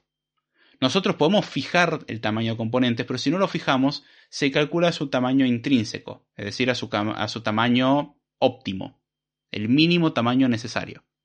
Si nosotros no aclaramos nada, las cosas se intentan ajustar al mínimo tamaño necesario. Entonces, por ejemplo, si dentro de una vista tengo un botón, la vista dice, che, ¿cuánto mido yo? Bueno, yo puedo tener un espacio de 500 por 500. A ver, mis hijos, ¿cuánto espacio necesitan? Y tengo dos botones. Entonces el primer botón le pregunta, a ver, ¿vos cuánto espacio necesitas? Y yo necesito 50 por 50. Bien, yo tengo 500 por 500. Perfecto. A vos te concedo el 50 por 50. El espacio disponible para el siguiente hijo ya no es 500 por 500. Ahora es 450 por 450. O en realidad depende como lo, queremos ver. Es de 500 mm, eh, por 450. Porque nos comimos un pedacito. Es un stack vertical, por ejemplo. Eh, o sea, la, la, álgebra de todo esto se va calculando en base a los componentes anteriores. Y siempre la vista padre asume tener todo el tamaño posible y le pregunta a los hijos cuánto necesitan y les va concediendo eso, entonces va reduciendo su tamaño y cuando termina de ir por todos los hijos puede decir, ok, si alguien me indica que yo tengo que crecer, puedo crecer, pero mis hijos van a ocupar ese lugar. Y si nadie me indica que tengo que crecer, yo voy a medir lo que mide la sumatoria total de mis hijos. Yo sé que no me puedo pasar de tanto porque es lo que mi padre me da permiso. Y así. Entonces la vista se crea, va de arriba hacia, o sea, de más afuera hacia más adentro, y de más adentro después hacia más hacia afuera. O sea, el de más afuera notifica cuál es el espacio disponible, y el de más adentro le termina diciendo, bueno, yo necesito tanto, y el de, y el de más afuera decide. ¿Toda esta lógica, este cálculo, lo tenemos que hacer nosotros? No, es automático. Yo no tengo que decir esto, eh, poner un constraint a la izquierda, un constraint a la derecha. Yo lo que puedo fijar son ciertos tamaños. Puedo decir, por ejemplo, esta vista tiene un alto máximo de tanto. O esta vista quiero que crezca a lo máximo. Esas cosas sí la puedo decir. Pero yo no necesito andar poniendo tamaños por todos lados. Si yo no le digo nada, va a ocupar lo mínimo y necesario para poder vivir bien. Simplemente. O sea, son esas cosas que uno eh, puede hacer. O sea, así es como se construye el, eh, el layout en particular. Bien, voy a ver que no haya, no hay ningún comentario. No. Bien, y ahora mencionamos qué vistas tenemos disponibles, que viene un poquitito mezclado el tema con el layout y, las vistas en sí, es una combinación de ambos temas. Bueno, algunas que puedo mencionar porque son muchísimas las vistas que ya vienen prehechas. Tenemos una vista base que se llama shape, o sea, una forma, y adentro de una shape yo puedo definir un path. Un path es una, como un caminito, un Bezier path, por ejemplo, o sea, alguna ruta que tiene tener una forma. Por ejemplo, se define de un punto de acá hasta acá, en estas coordenadas, y después que se mueve hasta allá. O sea, yo puedo jugar con el sistema de coordenadas y dibujar, por ejemplo, la figura que quiera. Puedo dibujar un Pac-Man, que generalmente es un círculo rellenado hasta cierto punto. Es como un pie chart, un gráfico de torta, que cambia la apertura dependiendo del porcentaje y cosas por el estilo. Em, tengo una imagen tengo, o sea, hay una vista que se llama image, tengo una vista que se llama text. Eh, después tenemos los layout modifiers, por ejemplo, padding, frame. Padding sirve para determinar el padding, o sea, el espaciado que tiene la vista la que estoy diciendo con respecto a su padre. Se tiene que separar del padre, por tanto, espaciado. Un padding, básicamente. Con el frame yo puedo indicar cuál es el tamaño mínimo, cuál es el tamaño máximo, eh, cuál es el tamaño ideal o el tamaño fijo que quiero que tenga la vista para ayudar al sistema de layout. Em, tenemos eh, otras que son como overlay, que yo puedo poner una vista sobre otra. esos son modifiers. Puedo tener algo que se llama background, que es para poner una vista detrás de otra. Eh, tengo drawing modifiers, o sea, modificadores de dibujado. Por ejemplo, clipping, o sea, diciendo yo quiero esta vista se recorte en base a lo que indica tal figura, tal forma. Ustedes se preguntan, ¿para qué decir un shape? Bueno, justamente para eso. Yo puedo definir un shape con forma de estrellita y después quiero agarrar una vista que tenga lo que sea dentro, pero quiero recortarla con forma de estrellita. Yo quiero que esté la foto del usuario en el medio y recortar del resto con forma de estrellita. Bueno, luego con el clipping está masking, que también sirve para algo parecido, eh, para mostrar solamente la parte que a nosotros nos interesa. Tenemos offset para mover, o sea, una vista, dar la apariencia que está corrida de lugar. Eh, es toda una discusión la existencia de offset porque junto a position son cosas que parecen intuitivas pero tienen su comportamiento en particular. Eh, y tres vistas en particular que son muy interesantes son H-Stack, V-Stack y Z-Stack. O H-Stack, eh, V corta stack y Z stack. También conocido como stack horizontal o stack, eh, vertical y stack, eh, bueno, del eje Z. O sea, un H stack o un, un H stack es un stack horizontal. Todo lo que meta adentro se va a apilar de forma horizontal. Se va a poner uno al lado del otro. El V-stack o stack vertical, las cosas se van a apilar uno abajo de la otra. Y finalmente el Z-stack, las cosas se van a apilar con respecto al eje Z, una arriba de la otra. Entonces, si queremos hacer superposición, usamos el Z-stack.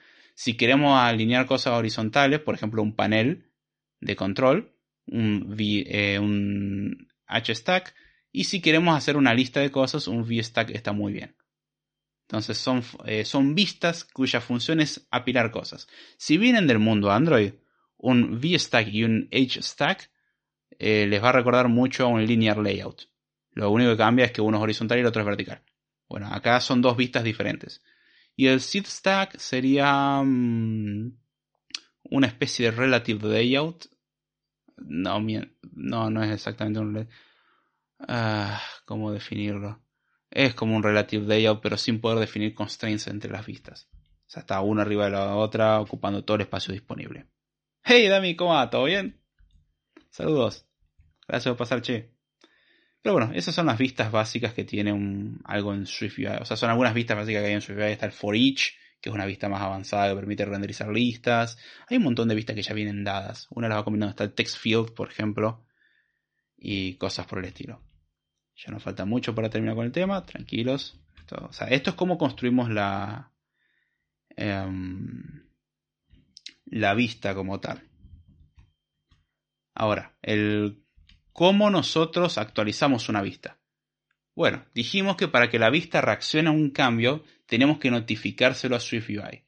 Y para eso las vistas pueden tener propiedades especiales que sí pueden variar y cada vez que cambian su valor, el sistema de SwiftUI recibe una notificación y re-renderiza en base a eso. ¿Qué propiedades existen? O sea, son propiedades comunes, son variables comunes, pero que uno aclara, le dice SwiftUI, mira, esta variable tiene una característica especial entre las cuales se encuentran state, o sea, define un estado, que es el equivalente a un estado en React Native. Sirve para guardar cosas por valor, o sea, estructuras, por ejemplo, no por referencia. State object, lo que decimos es, en esta variable se va a guardar un objeto y le dejamos a SwiftUI que mantenga la referencia al objeto viva. ¿Por qué? Porque de renderizada a renderizada la vista se recrea. Entonces, eh, la, vista a nivel de dato. Entonces, si recreamos el objeto, se vuelve loco todo. Entonces decimos, no, no, mira, esto es un objeto, acá te paso la referencia y SwiftUI se encarga de que, bueno, si cambia todo el resto, no importa, la referencia al objeto va a ser siempre la misma. La deja fija. ¿Para qué sirven estas dos propiedades en particular? Para cosas internas. Por ejemplo, yo quiero tener una vista que si toco un botón, se ponga de color verde y toco el botón de nuevo, se ponga de color azul. Bueno, eso se logra en base a un estado. O sea, la yo tengo una vista que tiene un botón y tiene el estado. Y el estado puede ser encendido y apagado, o es azul o no es azul, lo que sea.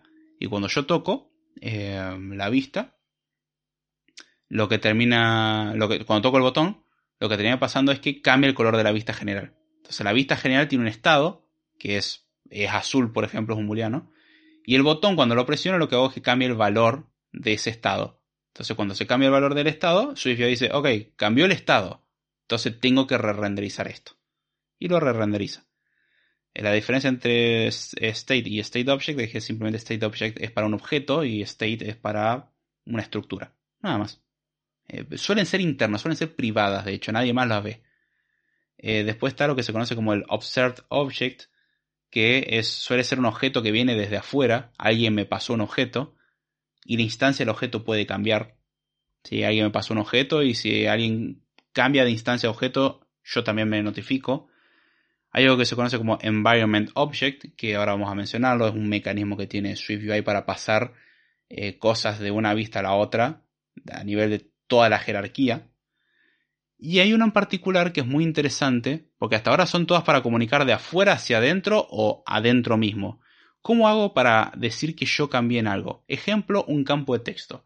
Un campo de texto es una vista, pero un campo de texto puede cambiar su texto, ya sea porque desde afuera le dicen, hey, algo cambió, o desde adentro puede decir, el usuario acaba de ingresar tal texto y le tengo que avisar a alguien más. Para eso lo que se utiliza es otro tipo de propiedad llamado binding. Ya, todo esto, por las dudas, para los que sepan Swift, son property eh, wrappers. ¿sí? Son envoltores de, eh, o property modifiers. Son envolturas que se le hacen las propiedades para... Uno ve una propiedad común y corriente, pero tiene mucho más comportamiento que la propia propiedad. Para los que vienen del mundo Java es algo muy parecido a una anotación. Son anotaciones que uno hace.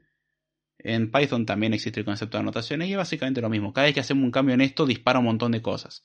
Estos son algunas eh, property modifiers que tiene Swift UI. State, State Object, Observed Object, Environment Object y Binding. Binding en particular tiene la característica de que eh, es como un estado, es como un state, pero que también eh, puede depender de un state de otro lado. Es decir, yo puedo tener un state interno y desde el punto de vista de afuera yo puedo exponer un binding. Entonces cada vez que cambia el state por el binding es un mecanismo que hay para notificar para afuera y desde afuera si alguien hace un cambio me notifica para adentro. Es una forma de mantener sincronizada dos variables en sí. O sea, están entrelazadas entre sí. Es un binding bidireccional, un enlazado bidireccional. Entonces yo puedo tener dos vistas con sus propios estados cada una, pero los estados de las dos están sincronizados mediante un enlace. Un binding en particular. Suena algo complejo, no es tan complejo. Ejemplo más sencillo, campo de texto. Un campo de texto tiene un estado interno, o sea, tiene información interna. El texto que el usuario ingresó y tiene que mostrar. Ahora, desde afuera le pueden decir, eh, no, no, no. Ahora yo te digo que el texto tiene que ser otro. Y entonces la, el text field tiene que acatar. Ahora, ¿qué pasa si el usuario ingresa algo? Bueno, a su vez, el text field tiene que notificarle a los demás, hey, acabo de cambiar el texto, el usuario escribió tal cosa. Y bueno, la forma de comunicar este cambio es mediante un binding. Entonces, internamente yo puedo tener un estado, pero expongo un binding. Entonces con ese binding yo me mantengo eh, con eso ahí comunicado en sí. Es una forma de, de mantener la sincronización entre distintas vistas sin mantener una variable global ni nada por el estilo. O sea, yo puedo establecer un binding, alguien va a tener que tener la fuente de verdad, pero con eso alcanza en sí. A ver si no hay nada. Está bien. Ahora bien, eh, hasta ahí dije un binding sirve para comunicar, por ejemplo, cosas hacia afuera. Bueno, hay un mecanismo más muy interesante de comunicación que provee SwiftUI que se llama environment. Voy a tratar de ser rápido en estos dos mecanismos porque son, si queremos indagar pueden ser todo lo complejo que uno quiera, pero a grosso modo es esto. Environment es un mecanismo que tiene SwiftUI para propagar valores hacia abajo en el árbol de vistas de forma implícita. ¿Qué significa esto? Que si yo tengo una vista arriba de todo, que tiene una vista dentro, que tiene otra dentro, que tiene otra dentro, que tiene otra dentro, que tiene otra dentro, y yo quiero comunicar algo desde la de más afuera a la de más adentro, con environment es un mecanismo que yo desde la vista que está más afuera digo, hey, yo les doy este dato. Y cualquiera en el medio, llegando hasta el final, puede ver el dato. Es como si nosotros nos ahorráramos un pasamano, y de hecho es lo que hacemos. En React, generalmente, o tenemos que usar Redux, o tenemos que usar alguna otra herramienta, eh, porque generalmente uno tiene que hacer ese pasamano de propiedad de, bueno, del padre le pasa la propiedad al hijo, el hijo le pasa la propiedad a su hijo, y así sucesivamente hasta llegar a donde queremos. Environment es una forma elegante de no hacer eso. Es una forma de decir, bueno, la, una vista de más afuera no necesita ser la de más afuera de todo. Simplemente que desde donde se le pasa en el environment para abajo, cualquiera lo puede ver. Para arriba nadie lo puede ver. Siempre de la vista para abajo lo pueden ver. Y ese es el truco.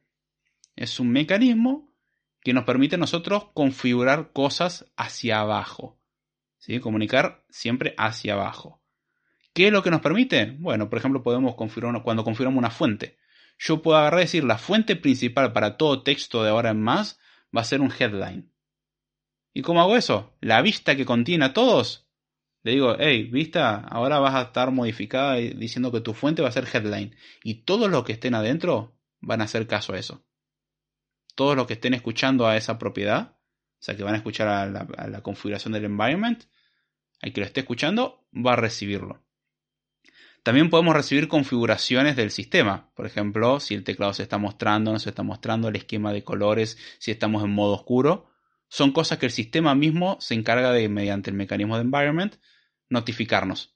O sea, es como una propiedad más para nosotros, es como un estado más para nosotros. Nada más que nosotros no lo controlamos, alguien más lo controla.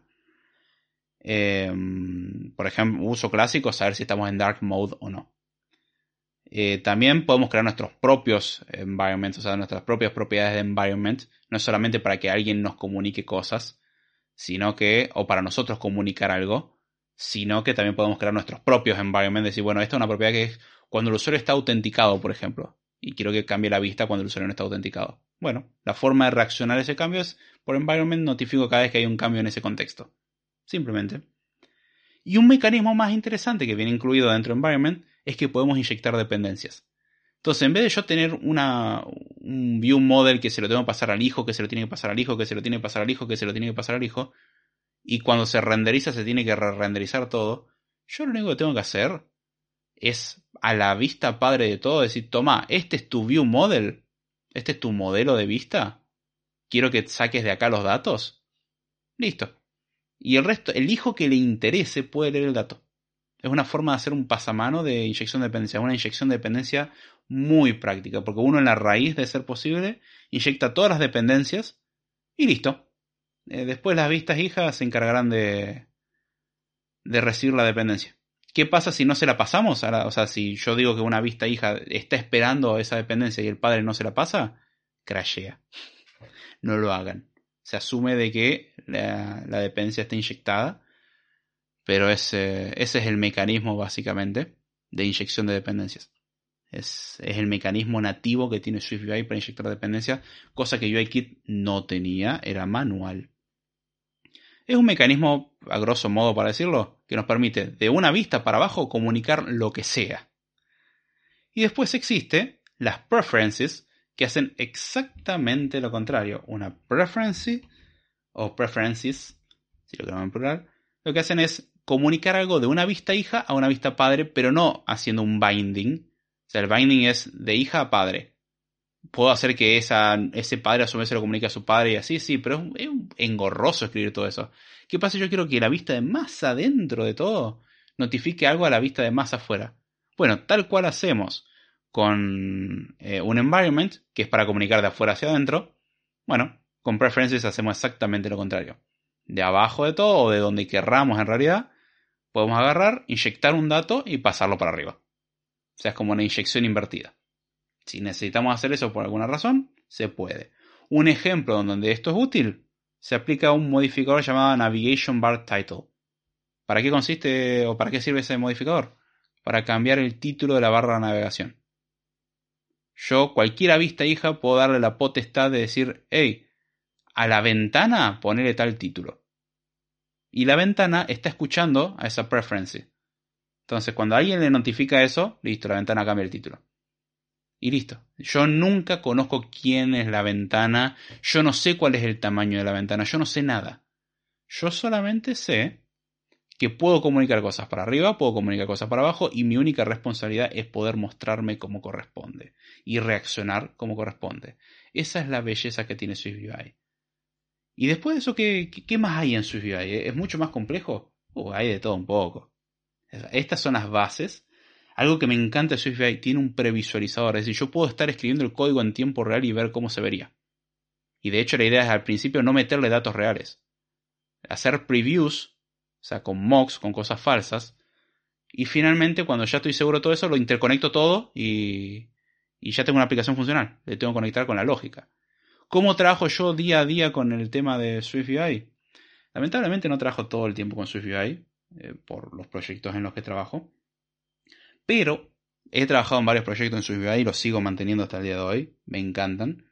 Me parece una tecnología que está muy cómoda para todo lo que es rendering de UI. Es súper cómodo y nos ahorramos muchos problemas que trae UIKit y el engorro que era desarrollarlo y testearlo. SwiftUI separa muy bien lo que es lógica de vista.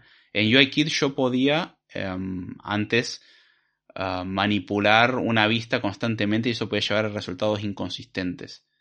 En SwiftUI no puedo. Yo no puedo modificar una vista directamente. Yo tengo que decir cómo se debe ver la vista. Entonces siempre el dato de la vista está separado. Yo separo el dato de la vista porque SwiftUI no permite mezclarlo. Yo no puedo agarrar y guardar en un campo de texto un dato y después para sacar el dato ir al campo de texto y sacarlo de ahí.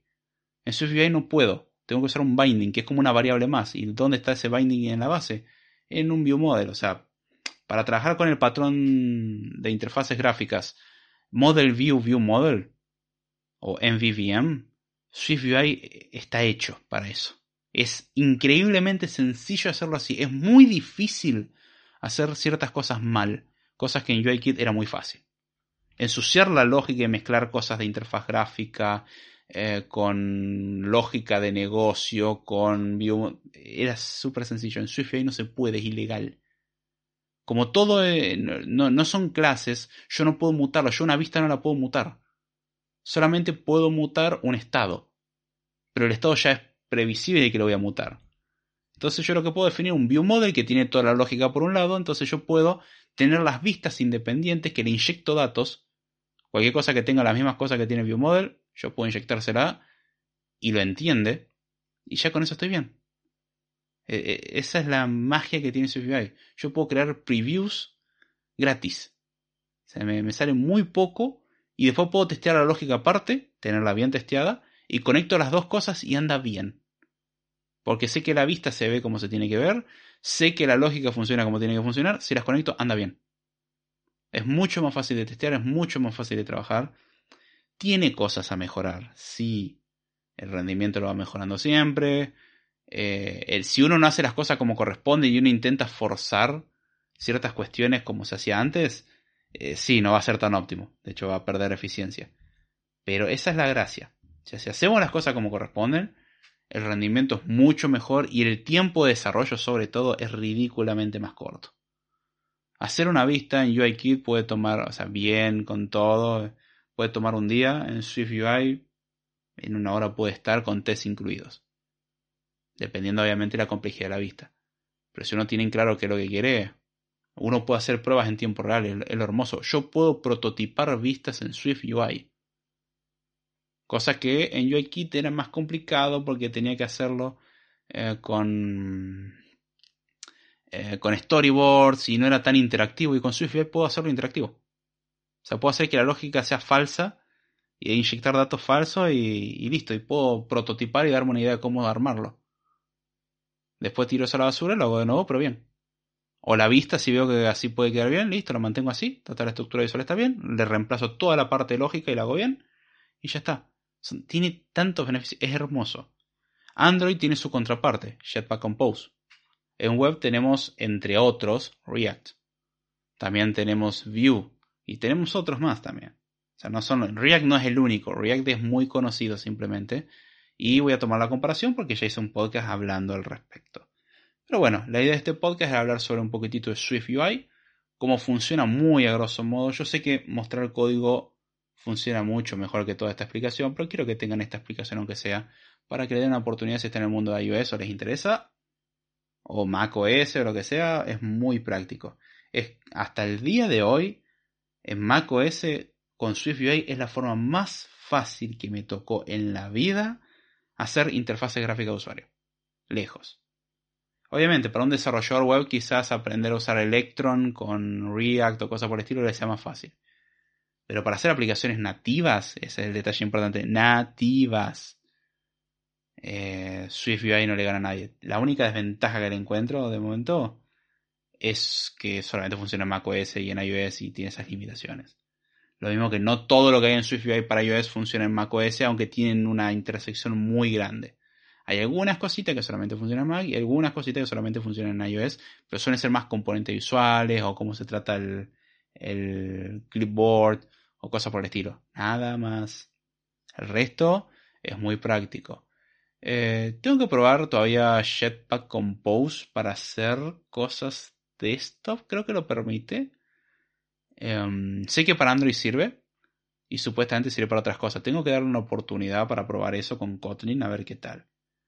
Eh, no, todavía no lo probé. Capaz que después de todo esto hago un episodio al respecto de eso, ya que eso sería compatible con todo. La única desventaja, ya Virtual Machine y todo lo que eso implica.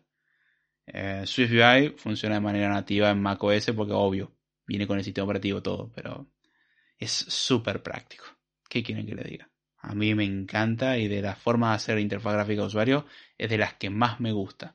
Me parece muy buena y para ser nativo, de momento, porque todavía no he probado otras, es la mejor. O sea, he probado Electron, pero me pareció complicado.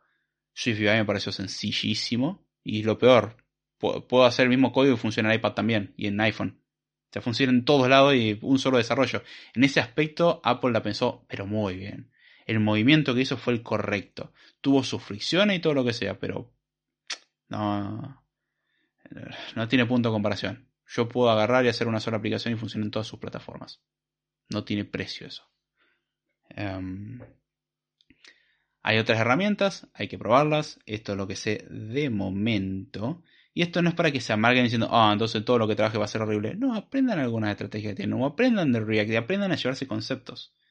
Las propiedades de React, o las props de React, es lo mismo que un, eh, un parámetro inicializador en SwiftUI. El state en React es lo mismo que el state en SwiftUI, nada más que en SwiftUI no tengo que hacer un set state, sino que puedo asignar la propiedad y automáticamente se calcula todo. Pero las ideas son las mismas. Environment y properties, eh, perdón, o preferences, son formas de comunicar en largas distancias entre comillas y tienen inyección de dependencia. React no lo tiene tan sencillo eso, pero el resto de los conceptos son los mismos. Yo no renderizo una vista, yo creo el cómo se tiene que ver la vista y el resto se encargará el motor de rendering mágico que calcula todo de la forma más óptima que puede. Simplemente eso. Y bueno, con esto puedo cerrar el tema en particular del podcast. Creo que dentro de todo se mantuvo en la, la hora un poquitito más. Es un tema que para el que no viene del mundo de Mac quizá no le interese tanto. Yo le daría una oportunidad a la idea. A ver, ejemplo de, cómo le doy una idea yo.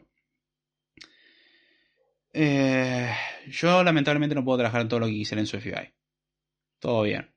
Ahora, puedo hacer extensiones que me, o sea, que se llevan ciertas ideas o ciertos conceptos de SwiftUI a UIKit. Sin incorporar ninguna dependencia de terceros. O sea, yo puedo llevarme ideas de cómo funcionan cosas en SwiftUI que digo, che, esto está buenísimo este mecanismo. Quizás me lo pueda llevar. Y listo. Y de hecho, mientras hacía el podcast, se me ocurrió una forma de llevarme otra funcionalidad más que tiene SwiftUI a lo que yo trabajo todos los días. Y ahí es donde está la, gracia. Eh, es saber jugar con esto. Tengo que ver si es viable ahora que lo pienso, pero bueno. Um, hay que saber jugar con estas cuestiones. Así que, no sé, piénsenlo. Son, cosas que están interesantes y que uno puede aprender para usarla en otros contextos. No sean cerrados. Se sorprenderían la cantidad de reciclaje que pueden hacer y los dolores de cabeza se pueden ahorrar si aprenden de otras tecnologías. Nada más. No es por otra cosa.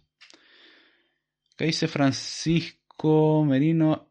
Es muy interesante. Preguntaba por Flutter, ya que lo estoy viendo y mi profesor nos contó que es un solo código y ese funciona para Windows, Linux, Mac, iOS, Android y web.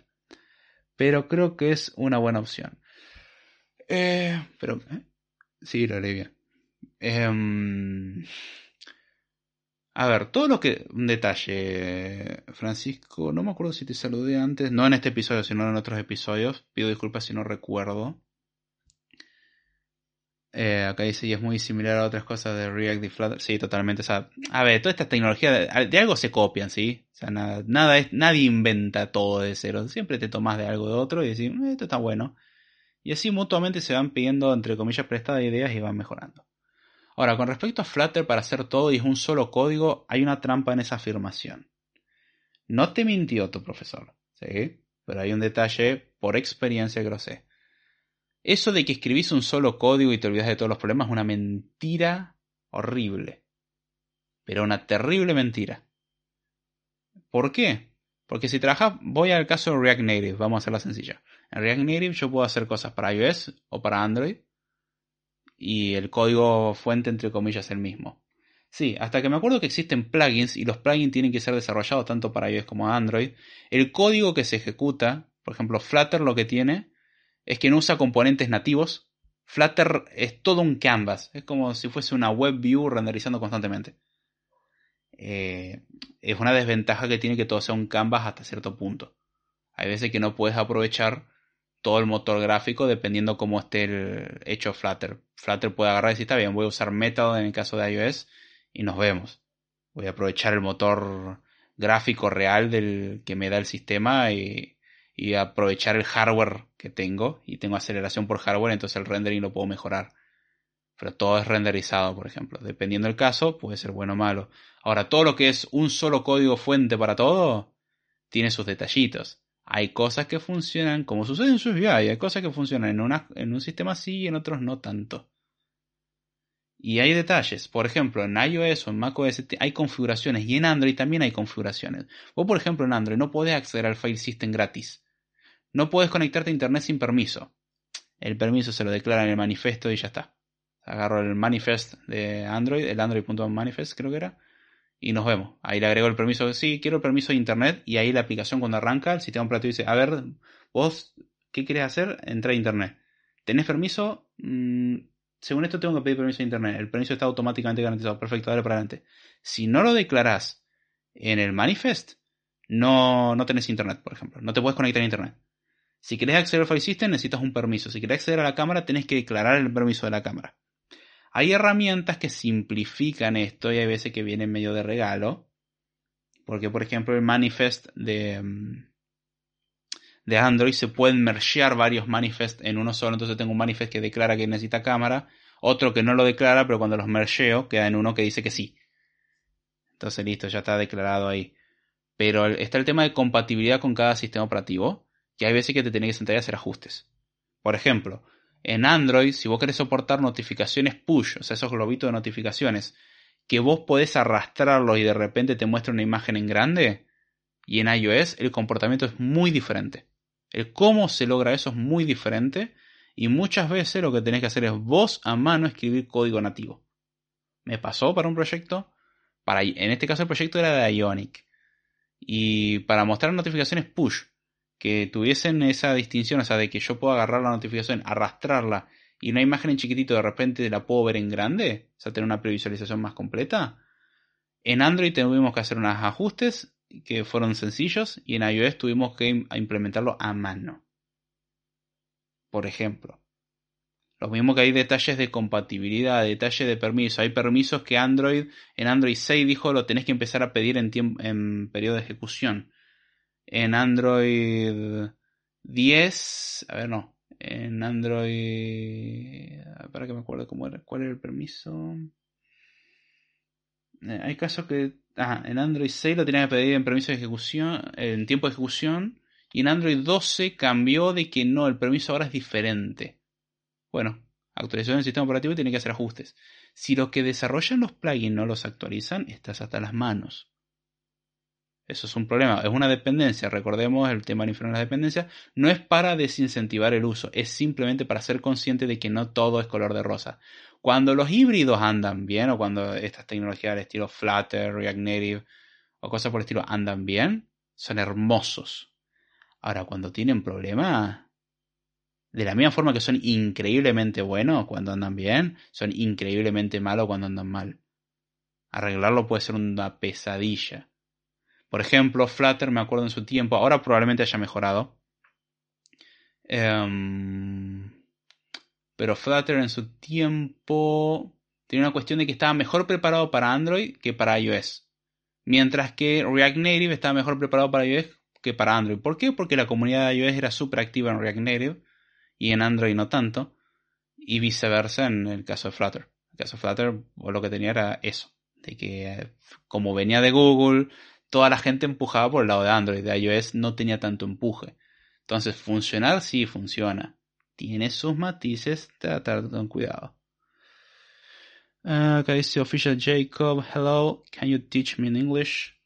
Um, sorry, this podcast is in Spanish. I can speak in English a little bit. Uh, sorry for my accent. I'm not a native English speaker. Um, but I, I don't teach in English. I understand English. I can read. I can write mostly. uh, I can speak, as you can hear. Uh, I guess you can listen. Sorry, but I don't do the podcast on English. I I do this podcast in Spanish, trying to explain some things that they are explained in English normally, and there's a lot of material in English. And I try to translate this in, into Spanish and try to speak this into Spanish because the Spanish community is so is so little. There's no much material in Spanish, so I try to speak all this in Spanish and explain it. Uh, sorry if you don't understand my English. Sorry for my bad English. Uh, Francisco dice, de hecho en estos momentos Flutter está cambiando cosas y está fallando mucho, pero nos dicen que es normal por las nuevas versiones de Android y tiene mucha razón con los otros puntos. Sí, repito, no, es algo que esté uh, particularmente mal de Flutter y que Flutter es una porquería. No, Flutter no, no, no es una porquería como tal. Es otra tecnología más, como tal es otra herramienta. Y ahí es donde está la cuestión. Um, tiene sus pros y sus contras. Hay veces que los pros son más grandes que las contras. Cuando es así, fantástico. Siempre que sale una nueva versión del sistema operativo se rompe todo en todo. ¿Sí? En nativo y en no nativo. Um, Jacob, if you are listening this, I recommend you to watch the course from Stanford University for free. It's in YouTube. Uh, it's called Developing iOS Applications with Swift UI. Let me search this. Um, I, uh, Development Swift UI Stanford University Lecture 1. Yeah here is spring 2021. It's not too old. It's a good course. I I watched that course. That's so good. That's for free. It's 16 classes, 16 sessions around about um, mm, one hour, one and a half hour.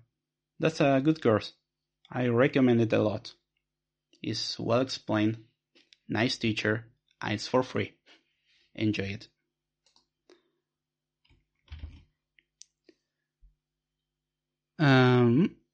Bien. Este, no sé si hay alguna otra pregunta.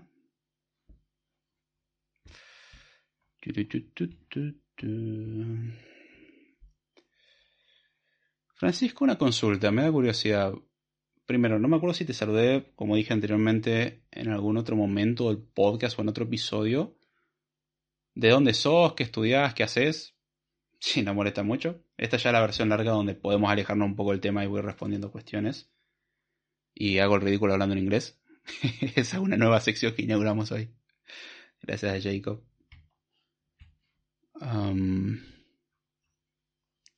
pero bueno, básicamente eso.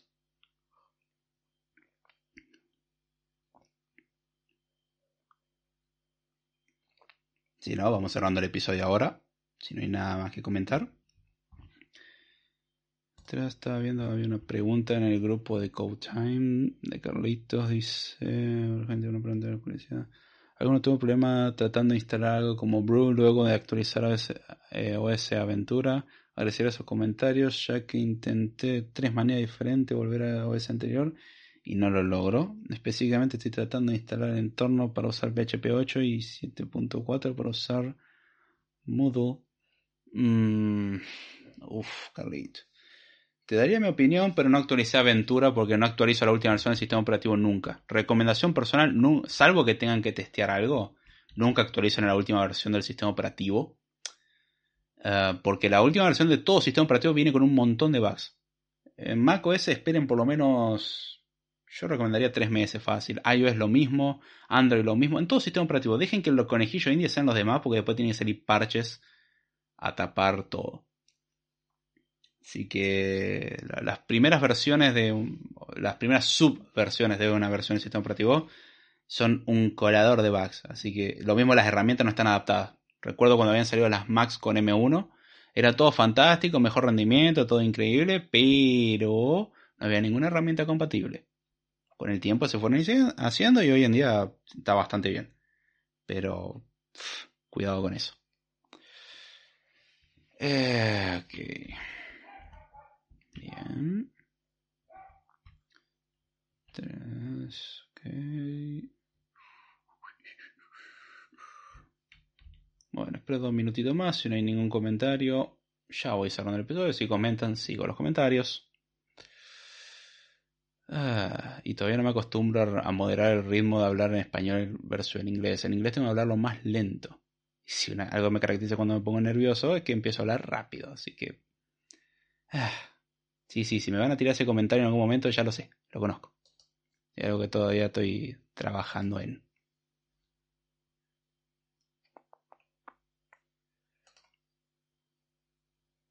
Bien. Ok. Oh, dato que probablemente no escuche nadie. La razón por la cual decía que este podcast va a tener parte medio improvisada es porque el script lo escribí utilizando una herramienta llamada MarkText que permite escribir eh, eh, Markdown en tiempo real y ver la renderización en tiempo real sin tener pantalla de video. O sea, mientras vamos escribiendo vamos viendo cómo queda. Eh, es un editor What You See is What You Get. Así que muy cómodo, open source, el código fuente está disponible en GitHub. Es multiplataforma, está disponible para macOS, Windows y Linux. Tiene instrucciones de instalación para cada sistema operativo. Muy práctico. En el caso de, de Mac incluso se puede instalar con Brew.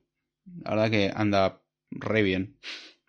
Tiene sus detallitos, pero me estoy acostumbrando y está bastante interesante. Eh, está bueno tener un feedback en tiempo real y no dejar errores. Es tener ya la información estructurada de una. Eh, cuestión de gustos, ¿no? Pero en particular me gusta cómo queda. Y bueno, ya sin mucho más, yo creo que podemos ir cerrando. Espero que les haya gustado, que lo hayan entendido que lo hayan disfrutado, que hayan aprendido algo o al menos le haya picado un poquitito el bichito de la curiosidad. Y cualquier duda, ya saben, pueden plantear en los comentarios. Los medios de contacto están en los comentarios. Eh, en los comentarios, en la descripción. Y bueno, si quieren contribuir, la clásica, ayudar a crecer el podcast. Y si lo quieren hacer de forma monetaria también se puede. O participando directamente en el podcast también es posible. Me lo comunican y con mucho gusto se recibe. Ahora sí, ya sin mucho más, con esto me despido, espero que les haya gustado y será. Hasta la próxima.